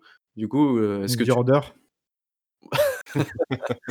Non, mais par exemple, c'était un jeu Ouais. qui se finissait, je crois, en 5-6 heures, un truc comme ça, ma max. Donc c'est sûr qu'à l'époque, si jamais tu payais ton jeu, donc ça devait être 70 balles à ce moment-là, tu peux avoir une certaine frustration, quoi, derrière. Mais après, bon, c'est c'est le jeu aussi de voilà, c'est comme un film, heu, quand tu vas voir un film au cinéma, a priori, c'est la même place, heu, le le prix de la même place pour un film qui dure 3 heures et un film qui dure 1 heure et demie, quoi. C'est ça, oui, non, mais c'est ça. Il y a oui, une question pertinente de nos du coup, est-ce qu'on sera moins exigeant avec un jeu Game Pass? Effectivement, quand tu payes tes 3 pense. mois, 1 €, je pense que ça revient un petit peu au au délire de, tu payes ton jeu, premium, heu, 80 balles. Heu, ouais, tu es peut-être un peu moins exi exigeant, tu t'en fiches peut-être un peu, tu vas peut-être le lancer et si ça te plaît pas trop, bah, tu vas l'abandonner, tu vas le laisser dans un coin de de ta console. Tu Alors vas jamais le relancer, quoi. peut peut-être je je changerais un peu la la perspective. On va à titre personnel, je serais pas moins exigeant sur la qualité intrinsèque du jeu, mais mais je me sentirais moins lésé, tout simplement. Oui. Mmh. Parce que la la qualité intrinsèque du jeu, elle elle est là où où elle est où elle est pas là. Mais pour moi, un jeu, s'il est mauvais, il est mauvais, voilà. Oui, bien sûr. la la l'avantage l'avantage du Game Pass, c'est c'est de pas devoir, heu, débourser et d'a d'avoir ce sentiment de s'être fait voler, pa par des jeux extrêmement mauvais et et je pense que c'est aussi un un avantage pour pour des développeurs, c'est c'est que, bah, typiquement Outriders, Oui. Je beaucoup de gens vont y jouer, ils se sentiront pas lésés, heu, au prix du Game Pass. Et Mais si mais jamais ça leur plaît, ils vont pouvoir persévérer et voilà, quoi, tout le monde est gagnant, quoi. exactement, mais mais ça Seb qui pas précise, mais on l'a dit tout à l'heure, effecti effectivement, tu peux trouver des jeux, on l'a dit tout à l'heure à l'heure, à 50 € en grande surface au lieu de 70 € day one. Heu, après voilà, après ça c'est il y a a d'autres c'est vrai que ça peut-être on en parlera un jour vis-à-vis du fait que Micromania peut pas mettre forcément le jeu plus bas, heu, par rapport à sa propre marge et tout ça, donc ça c'est assez intéressant, mais mais effectivement, Là, il y a aussi tout ça à prendre en compte. les grandes surfaces, c'est juste qu'ils Mmh. font des jeux, des produits d'appel et ils espèrent que les gens viennent dans leur supermarché pour ach et achèteront, heu, d'autres choses que leurs jeux. C'est ça, c'est Voilà, c'est le tu produit ton tu viens pour ton Call of, tu repars avec un paquet de pâtes. C'est formidable. Exact, c'est formidable ils se Metal Gear Ground Zeroes a été vendu cher pour une démo. Ouais, effectivement, Pikachu, c'est mais ça, c'était à autre chose combien encore. d'ailleurs? 30 C'était à €? 30 Je me souviens balles, non? plus. 20 Ouais, ou 30 balles, ouais. 30-40? Je je l'avais acheté évidemment day one comme un gros pigeon, je suis. mais ça, Heu, c'était pas pour, heu, justement rentabiliser les les coûts de développement parce que c'était genre une mission et tu avais 2-3 missions secondaires à côté, bah, c'est je l'ai dit tout à l'heure, Metal Gear a coûté enfin ce Metal Gear heu, 5 du coup a coûté 80 000 alors je pense que ça englobe les 2, hein, Ground Zeroes et le et Phantom Pain, je crois Ouais, que ouais, ouais. Donc c'était 80 000 ce qui était à ou 85 je sais plus, ce qui était apparemment extrêmement, cher et et beaucoup trop en tout cas pour Konami. On sait que le jeu a été un petit peu s'est un petit peu étendu, son développement. Alors je sais pas aussi s'ils prennent en compte, heu, ou pas le Fox Engine, parce que Kojima avait développé aussi le Fox Engine en amont. prendre tu dois le prendre en compte dans le développement de ton Mmh Ouais, jeu, ouais, donc ça, voilà, mais donc heu, j'imagine que ça, ça a coûté des ronds forcément, quoi. mais pas l'intégralité du moteur normalement parce que tu tu amortis en fait une partie du moteur dans C'est ton ça. développement. Et d'ailleurs, je crois que le le Fox Engine, je crois qu'on dit engine en plus, heu, il a été utilisé, heu si, si Marc, on dit engine. Chez moi, on dit pas chocolatine et on dit Fox Engine, OK?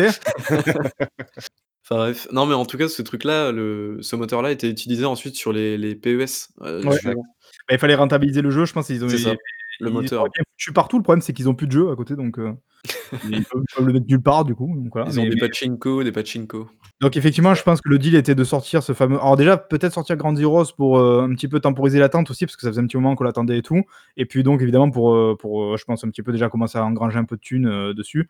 Parce qu'il faut se rappeler que Metal Gear Solid 2 à l'époque, il y avait la démo donc du tanker qui avait été un petit peu fournie avant et c'est vraiment, heu, je pense qu'il y a des gens qui ont net fois plus joué par exemple, heu, à cette séquence du tanker qu'au jeu en lui-même, heu, en général, donc ils ont dû, je pense, être inspirés par ça et et se dire: «Bah, on là. fait la même chose, qu'on va vendre la démo cette fois-ci, quoi». Qu'est-ce que qu'est-ce que je l'ai fumé cette démo, moi, c'est juste pas Ah ouais, possible. J'ai dû y passer une une cinquantaine d'heures, je pense, hein, c'est un truc de fou. what a game. Excellent. Est-ce que vous voulez du coup qu'on passe peut-être, à la toute dernière partie du coup, du podcast? Mais je je J'aimerais pense bien en fait que Baby me parle un petit peu de Resident Evil 4. Ah, on va y venir. Est-ce que tu as des d'autres trucs à ajouter, Diego? Est-ce que tu veux je je conclure peut-être? Je bah, je pense qu'on a on a fait la conclusion, donc ne vous laissez pas berner par, par l'histoire des des Ah 100 Jim. 100 100 000 000 de de coûts de développement, que ce soit par Jim, que ce soit par Take-Two, par n'importe qui. Ils ils ont pas besoin de vendre tellement d'unités pour être, heu, break even et et les grosses exclusivités qui fonctionnent bien, ça ça se vend en règle générale, heu, à 4-5-6 Ça millions d'exemplaires, donc heu sans parler de de la qualité du jeu, ça se vend juste avec le marketing, en fait, je pense. exactement, c'est si exactement, c'est juste leur objectif, c'est du 2 000 000.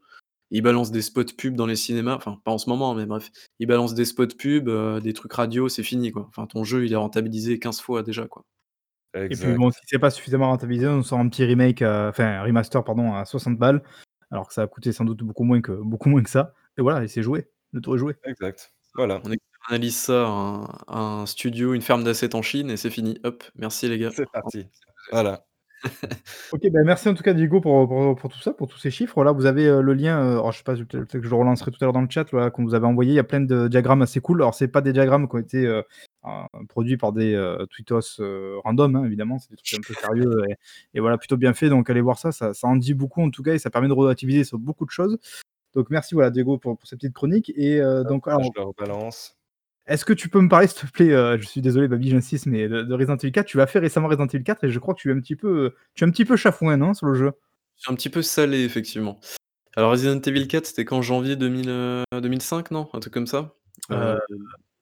Attends, tu me mets le doute, ouais. Bon, c'était Ouais. début 2005 en tout cas. Heu, c'était sorti sur, heu, sur PlayStation 2, GameCube, un petit peu plus tard sur Wii, non? Ça? d'abord sur GameCube, ensuite PlayStation 2. Il D'accord. faisait partie en fait d'un deal avec Capcom, heu, je crois que c'est Capcom 5, ils appelaient ça, où il y avait plusieurs jeux Capcom qui devaient sortir d'abord, ou en exclusivité sur, GameCube et ensuite c'est arrivé sur sur PlayStation. Enfin bref. Donc du coup, heu ah bah non, je je vous ai peut-être pas parlé, heu, j'ai terminé, heu, Resident Evil 3 Remake aussi, heu, du Mmh. coup, parce que je l'avais Ah mais commencé la dernière fois dans donc heu la rétrograde, c'est plus intéressant, hein. ouais, ouais, oui, c'est sûr. Mais bref, très, très cool. Juste le boss de fin qui m'a grave gonflé, mais sinon à part ça, c'est plutôt très, très bon jeu, donc heu, très cool.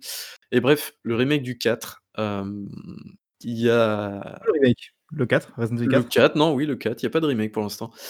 Resident Evil 4 du coup, c'est voilà, ça fait 3-3-4 jours que j'essaie d'enquêter pourquoi ce jeu est populaire, en fait. Je je j'écume les forums, j'essaie de regarder des vidéos. mon il m'en parle en off, il arrête pas, il me dit: «Mec», limite il me dit: «Je dors plus, je comprends pas pourquoi ce jeu il a plu vrai, autant que ça». je confirme. Non, en fait, je enfin, j'ai l'impression d'être totalement décalé par rapport au au monde, en fait, qui m'entoure. C'est-à-dire que j'ai l'impression que tout le monde aime ce jeu et donc je l'ai je l'ai terminé, heu, c'était quand? C'était samedi, un truc comme ça. Et vraiment, j'ai passé des très, très mauvais moments, je crois, de jeux vidéo, heu, tout simplement.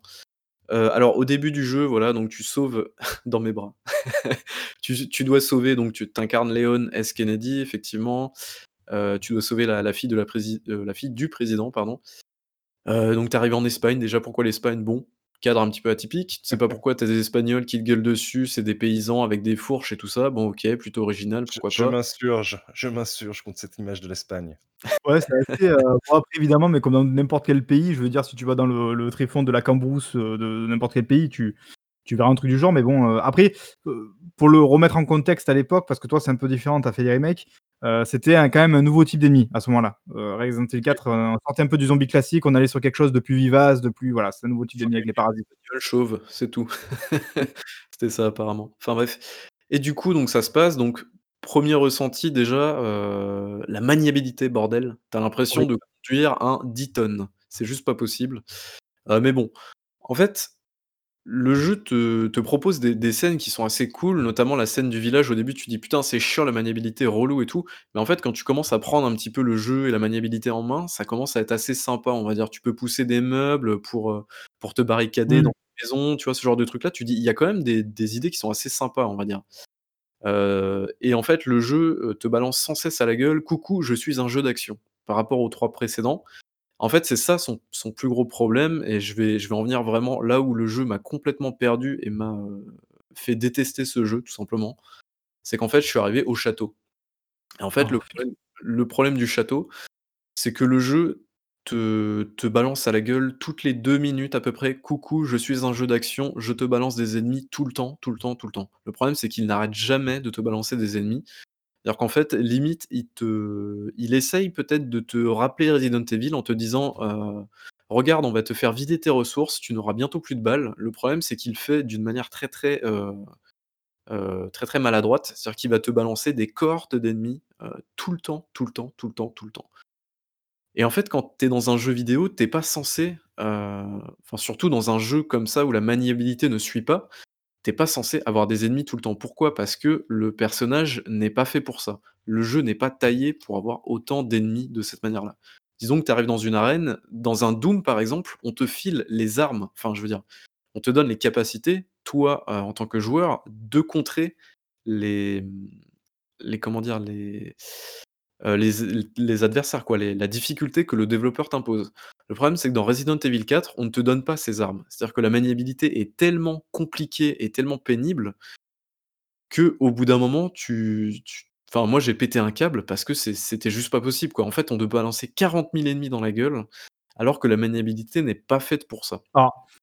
Il y a plusieurs choses, c'est qu'une fois de plus, bon, je suis obligé parce que parce que voilà, parce que toi tu y joues que maintenant au jeu. Alors moi, je trouve effectivement que le jeu a extrêmement mal vieilli, que c'est vraiment son problème numéro 1, c'est qu'il a très mal vieilli, contrairement à d'autres jeux qui ont qui ont plutôt bien vieilli. On pense peut-être récemment, on a parlé du 1er Gears, par exemple, qui est sorti un petit peu plus tard, mais qui a plutôt bien vieilli encore aujourd'hui. Voilà, beh, à l'inverse, Resident Evil 4, je trouve qu'il a très mal vieilli. Mais il y a plusieurs choses, c'est qu'effectivement la maniabilité est pas terrible.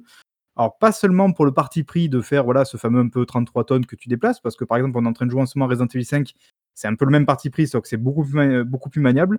La différence, c'est que Resident Evil 4, c'est un jeu qui a été basé sur la maniabilité de la manette GameCube, qui n'a pas de 2e stick, donc il fallait pouvoir non seulement se déplacer et se se se pivoter en fait avec un seul et même stick en fait.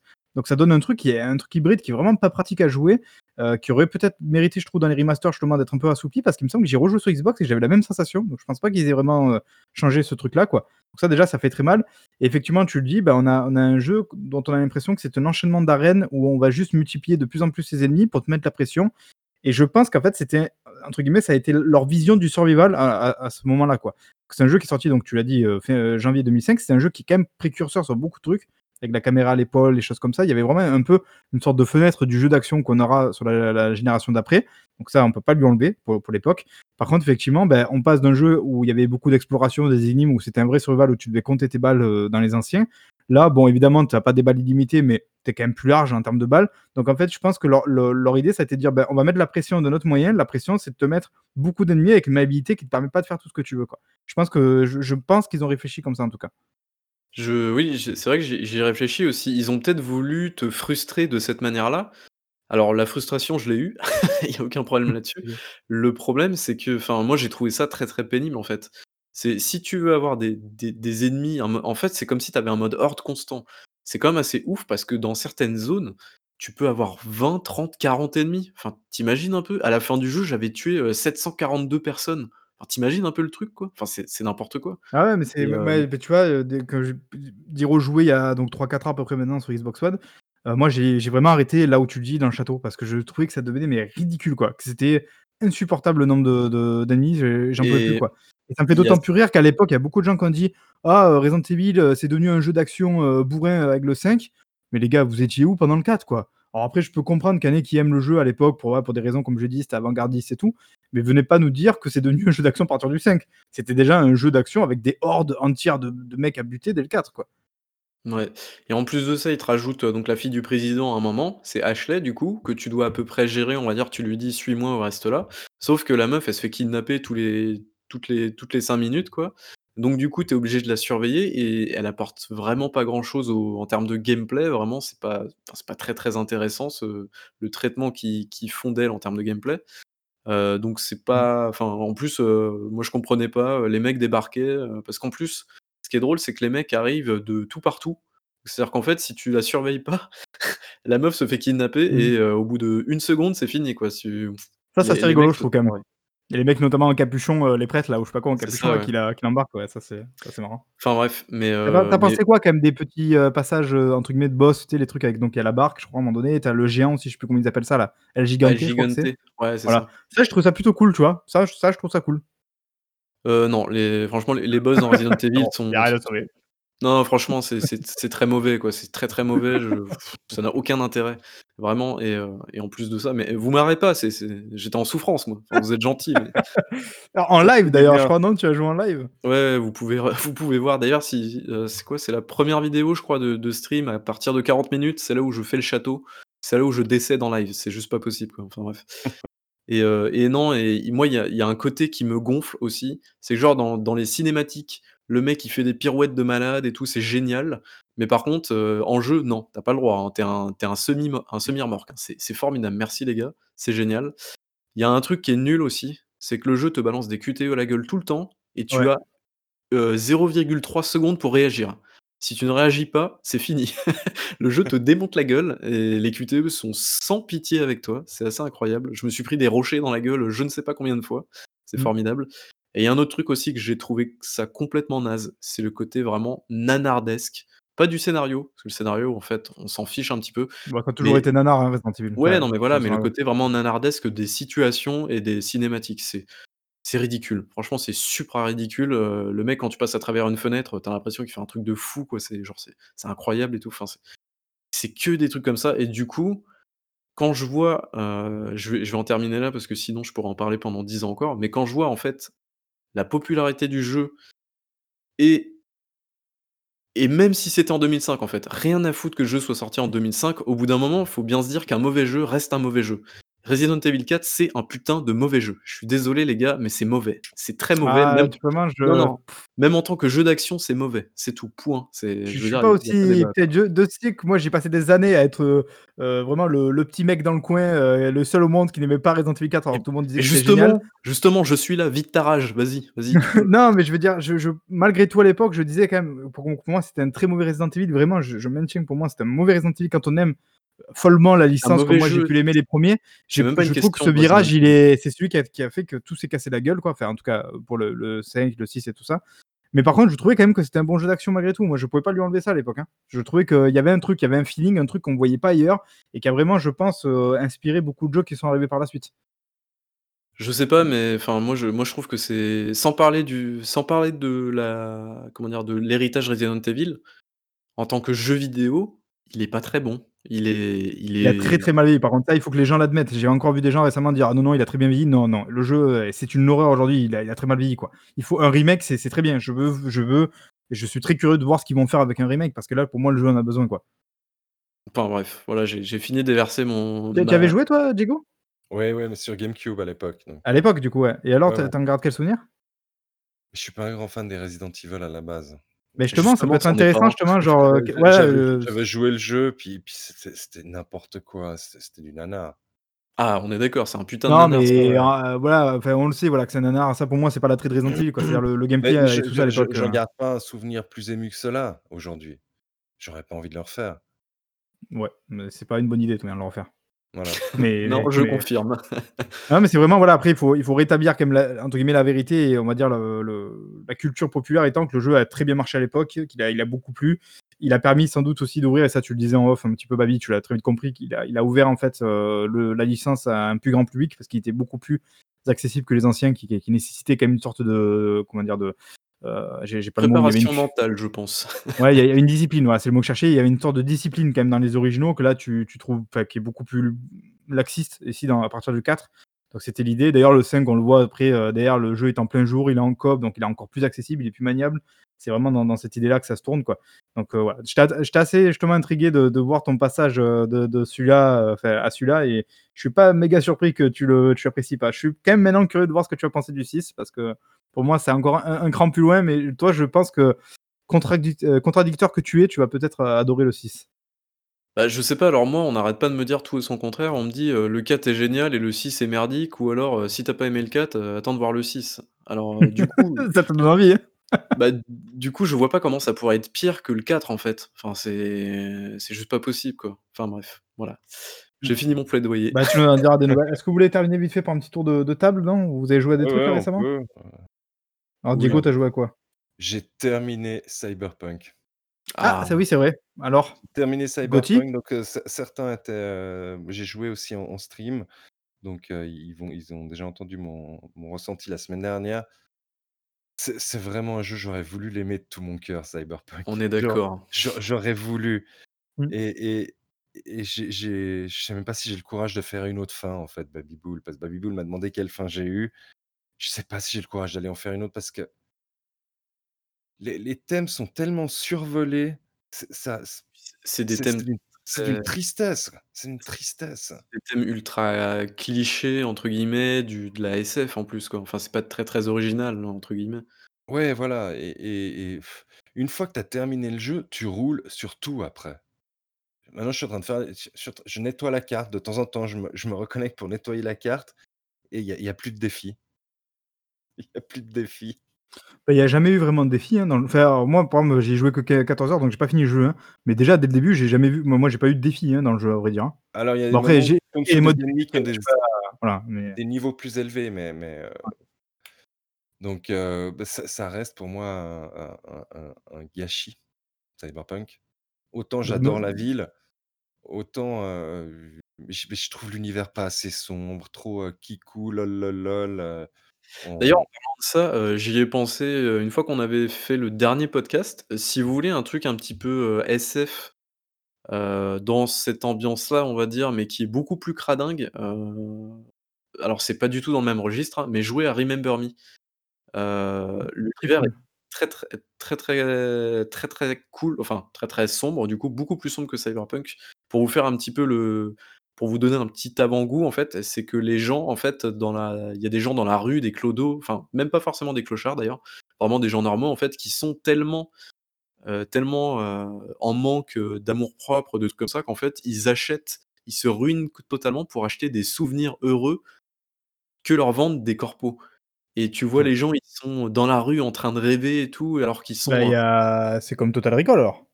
Peut-être, je sais pas, j'ai jamais vu. Mais du coup, heu, c'est, heu, enfin, si vraiment vous voulez un truc un petit peu cyberpunk, heu, dans l'esprit, Remember Me peut éventuellement vous convenir si vous voulez un des thématiques un petit peu plus sombres. En tout cas, un univers un petit peu plus sombre. Mais même si on veut des des thématiques cyberpunk, autant faire, les Deus Ex. Oui, oui, c'est vrai, oui, totalement. Autant faire les Deus Ex. Oui, Remember Ouais, Me, je suis très d'accord, hein. ouais, mais Nausicaa a a a raison. On plus quand on a terminé le jeu, on se rend encore plus compte de de ses défauts. C'est Donc bon, bah, c'est pas alors ça sera ça restera pas pour toi un jeu mémorable, ou alors en tout cas pas pour les bonnes raisons? Non, pas pour les bonnes raisons, mais mais vraiment, c c'est le jeu que je voulais aimer moi. Le le jour où ils ont annoncé qu'ils qu'ils qu'ils qu'ils adaptaient cette licence, j'étais comme un fou et En je plus, il enfin, CD Projekt en plus, donc tu te dis a Ouais, priori, voilà, mmh exactement, exactement et sinon, heu, attention, c'est le moment de la honte. Ah! Ah putain, Outriders. J'ai maxé les 4 classes sur la démo Oh d'Outriders. non, mais qu'est-ce qui s'est passé? Mais je mais je sais pas. Il Ah donc donc ça te plaît au final? mais il y a des classes plus fun à jouer que d'autres déjà. Hein? Est-ce que tu as pris le la classe où ils se téléportent et tout là? C'est pas mal cette Ouais, classe-là. oui, ouais. Ouais démo, très, et et où tu fais une, une, une boule de stase quand tu te bats et cetera et et ça change et je m'y suis fait. Je attention, hein, j'en suis au point où où je où je fais des des où j'essaie de looter du légendaire maintenant. Donc je fais la même mission en permanence. Je veux que mes 4 persos aient du légendaire. Ce cliffhanger quoi, le gars il a défoncé le jeu en live quand il a testé et Mais mais mais je je l'ai réellement pensé quand je l'ai testé et je crois que c'est la classe que j'aime le moins en fait, que que j'ai pris, le pyromanceur. Parce que celle dont Baby-Boule parlait où tu te téléportes et cetera, c'est pas mal. Bah, ça ça enlève pas sympa, ouais. ça enlève pas les problèmes d'animation pétée et cetera, de de certains d'un certain manque de punch, mais mais les autres classes sont sont sont nettement plus fun à jouer et on bon moi je à la base, je suis assez fan, hein, de tout ce qui est du loot. On avait remarqué. mais heu, voilà, ben bah, le fait qu'il qu'il arrive dans le Game Pass, c'est Bah, du coup, ça peut être une occasion, je sais pas ce que vous ce que vous en pensez, j'en parlais un petit peu en off tout à l'heure, on on pourra se lancer peut-être le jeu tous ensemble, heu, à la sortie, ça peut être rigolo. ouais, moi je suis d'accord. Moi Qu'est-ce que je tu en suis chaud. penses, Babi? Il faut réussir à convaincre l'homme, heu, invisible, coach, mais Mais il sera pas sur, PC, hein, par contre le il le est jeu. il est pas sur le pass PC? Non, non, non, non, il est que sur Ah, je crois console. qu'il était sur les 2, OK. Eh bah, écoute, tu Et fais comme des gens normaux, tu t'achètes une Xbox quoi, oui, c'est sûr, pardon, pardon. Juste une Xbox, excuse-moi, pardon. une S, ça va, va, c'est donné. Oui, ah, ça c'est combien? C'est 300 balles, c'est ça, non? Juste juste console confé ah oui d'accord, bah oui, après moi, juste, ouais, je croyais qu'il était aussi sur PC, tu vois? Heu, oui, c'est 300 balles, heu, la la Series S. Heu, OK, du coup, rien d'autre, du coup? Bah, c'est déjà pas mal, c'est déjà assez honteux quand même, hein, je je te félicite pas, hein, Ouais, j'avoue. Cyberpunk et Outriders, heu Ouais, j'ai j'ai j'ai joué, heu, en en analogique ces temps, j'ai j'ai fait beaucoup de peinture sur figurines. Ah oui, d'ailleurs, on attend, ouais, on attend le prochain Ouais, ouais. analogique, heu, ouais, le on attend avec impatience. Kingdom Death. Heu et toi, du coup, Babi, alors, heu, hormis du coup Resident Evil, tu as fait autre chose ou? Heu, ouais, alors je vais vous parler de mes jeux que j'ai fait au mois de décembre, lol. Sérieux? Ouais, non, je en fait, j'en ai zappé plein. Jouer à, Call of Duty: Infinite Warfare. Super bien ce jeu. Je sais pas si vous avez fait la campagne? Ah dans l'espace, non. Ouais, si. il est super bien. Heu, moi Je l'ai acheté juste pour jouer au 4, parce qu'il était avec. Wouah, quelle horreur. Enfin bref, j'ai été complètement pris aux tripes par le le délire de à la fin, tu as le générique qui défile et heu et tu as des témoignages de soldats et tout et c'est j'ai trouvé ça soufflant, quoi. Vraiment, c'est très, très bonne, heu, campagne, ouais, vraiment Avec, très, heu, très cool. Kit Harington, je crois que c'était là le non, c'est le méchant Ouais, dans dans en vrai, tu le vois 2 fois dans le jeu, heu, au début et à la fin quand tu le tues, donc bon, c'est pas très intéressant en vrai. C'est le mec qui joue à Call of Duty, c'est OK, d'accord et donc quoi d'autre? Heu, j'ai joué à quoi d'autre? J'ai joué à Titan Chaser aussi. C'est ça sera d'ailleurs le le sujet de mon prochain indéprimé qui devrait sortir, très, très bientôt, j'espère, quand je me bougerai un petit peu plus les fesses.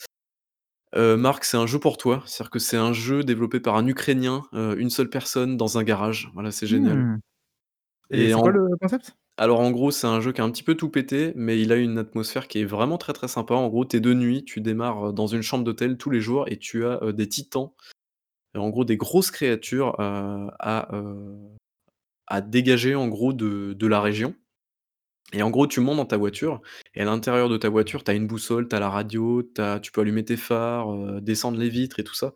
Tu as plein d'interactions comme ça, donc c'est très, très «immersif» entre guillemets et tu as des objectifs différents et en gros, tu dois chasser les monstres, alors c'est pas chasser genre en mode, heu, Monster Hunter, mais tu dois les les éloigner en fait de la région, heu, via différentes, différentes façons qui te sont indiquées, mais tu dois un petit peu chercher et c'est assez Ah, sympa c'est un jeu à la 1re personne, ouais, parce que je suis en train de voir du gameplay, d'accord. Heu, je Ouais, m'attendais c'est pas trop ça. à ça comme, heu, ambiance, mais ouais.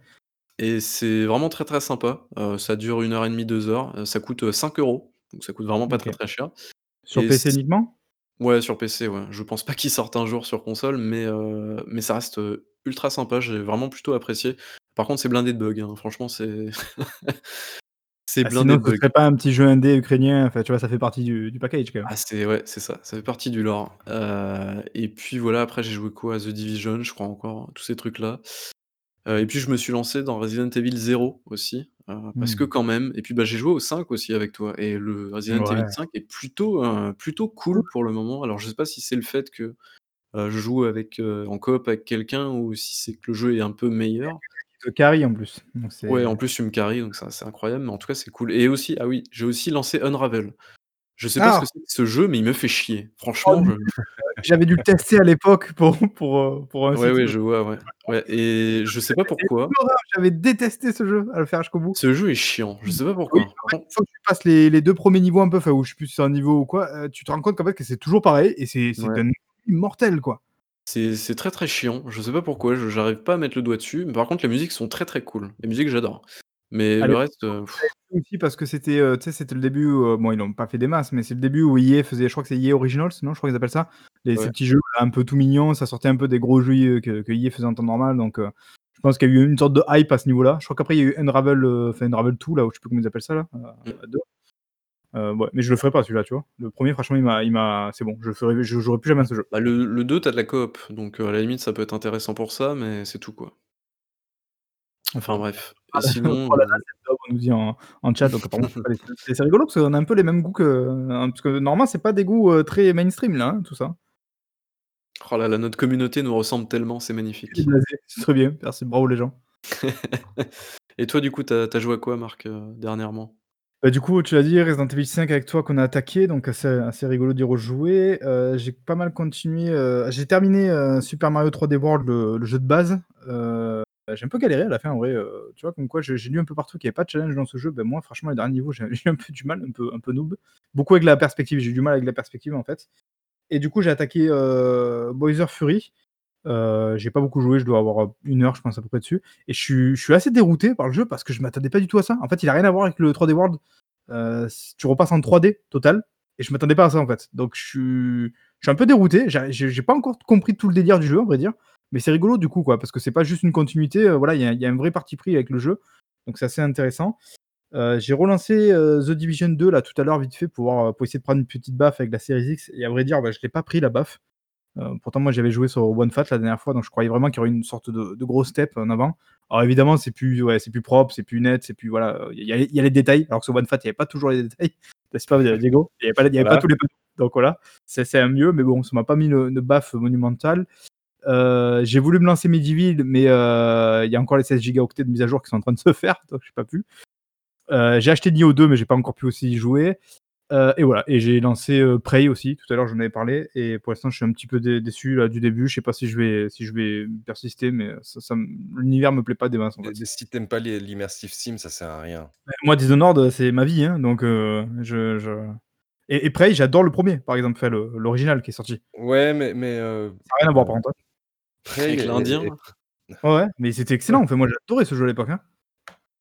Prey est est est plus, loot and craft que Dishonored.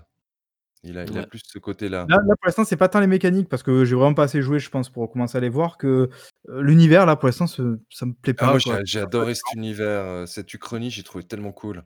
Mouais, d'ailleurs, c'est si si tu as pas aimé BioShock, ce le 1er, il y a énormément de similitudes entre ce jeu-là, en tout cas dans la progression et et Mmh. justement, Prey de 2017. Alors ça n'a rien à voir, mais et par contre le les 2 jeux ont les mêmes défauts. C'est ça qui est un petit peu chiant d'ailleurs. C'est pas un Mais compliment quand tu dis ça, ça me donne pas envie d'avancer. bah, non justement, mais tu as le côté arcane et et le côté immersive sim qui rattrape le truc heureusement et l'ambiance pense est que vraiment très cool. continuer de donner une chance parce que moi j'adore Arcane en vrai, enfin je voilà, je trouve que vraiment c'est mec très talentueux donc je me dis: «Il y a un moment donné, il va y avoir le truc qui va me plaire dedans, c'est sûr quoi». tu tu sais Marc, moi ce jeu je l'avais fait en 2 fois. Une 1re fois j'ai abandonné, puis après je sais pas pourquoi je m'y suis remis, puis je l'ai fait d'une traite. Ah ouais, bah, comme quoi, tu vois, des fois des fois c'est peut-être Ouais. ça et j'ai installé aussi, on on doit enfin du coup je dois le lancer, peut-être qu'on le fera ensemble Diego, Remnant, heu, Remnant from the from the Ashes Ah cool, ouais, ouais, voilà. ouais, Il est installé donc heu, voilà, ça sera l'occasion de avec pouvoir le plaisir. faire. Voilà et c'est tout. Donc voilà, donc rien d'autre, non, à annoncer, à dire, je sais pas, je sais pas, un coming out, quelque chose, non? Vous avez rien à dire? Non, je pense que c'est bon. Si moi, il va y avoir un Diego avec Outriders, c'était un peu quand même, Ouais, c'est un peu chaud. donc. On va peut-être censurer cette partie-là du podcast en replay, je pense, parce que ça. c'est un peu chaud à assumer. Heu, non, mais du coup, heu, il y a un indéprimé qui va arriver. Bon, il va y Ah! avoir 10 vues dessus, mais c'est pas grave. Heu et puis, heu et puis je vous promets, heu, dans 2 semaines, heu, je vais vous parler d'un sujet. Voilà, Diego a fait son sujet, je pense que moi je vais vous parler d'un autre sujet, heu, qui va être du côté de de l'éditorial. Heu, c'est-à-dire qu'en fait, je sais pas si vous avez vu passer ça, c'était il y a 1 mois, 1 mois et demi, il y a Raw Fury, heu, qui avait publié ses, mmh, ses comment dire? Ses contrats, heu, d'éditeur tout simplement et je vais vous parler de ça, je pense la prochaine fois, peut-être avec un autre sujet de je sais pas qui d'ailleurs, si peut-être que Coach voudra nous faire un sujet, je sais pas, sur comment changer un SSD. Tant que moi je travaille pas, vous faites ce que vous voulez. Enfin bref et non et du coup, et du coup, je pense que ça peut être intéressant donc donc voilà. Bah OK, écoute, vivement d'en voir plus. Après côté chaîne YouTube, on on doit réenregistrer la partie, heu, 2 du rétrograde sur Gears of War. C'est censé arriver, j'espère pas trop dans pas trop longtemps. En fait, on l'avait déjà enregistré pour être honnête, mais heu heu, le son et tout ça, qualité son nous convient pas, donc on va essayer de le réenregistrer pour que ça soit un peu mieux. Heu et après il y avait quoi? Il y avait il y a le MB il y a un nouveau MBJV qui doit arriver aussi, prochainement, je sais pas trop trop encore. Ouais, la la semaine prochaine, du coup. Voilà, qui est vraiment extrêmement intéressant, moi qui m'a beaucoup plu à à tourner et qui a vraiment je je trouve que c'est il y a y a un vrai truc, intéressant dans le propos et voilà, je m'ennuie du coup que vous puissiez écouter, on on fera ça du coup normalement la semaine prochaine. Donc voilà, donc merci en tout cas à tous ceux qui nous ont suivis, hein, heu, comme d'habitude en live, c'est toujours aussi cool avec l'interaction dans le chat et tout ça, vous avez joué le jeu, c'est bien. Heu et pour les autres, bah, vous pouvez, alors si c'est pas déjà le cas du coup, nous écouter en replay évidemment, en audio, en vidéo, donc sur YouTube, sur les plateformes audio habituelles.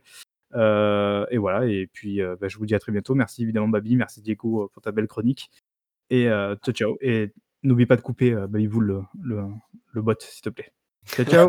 Oui, effectivement. Ciao, ciao.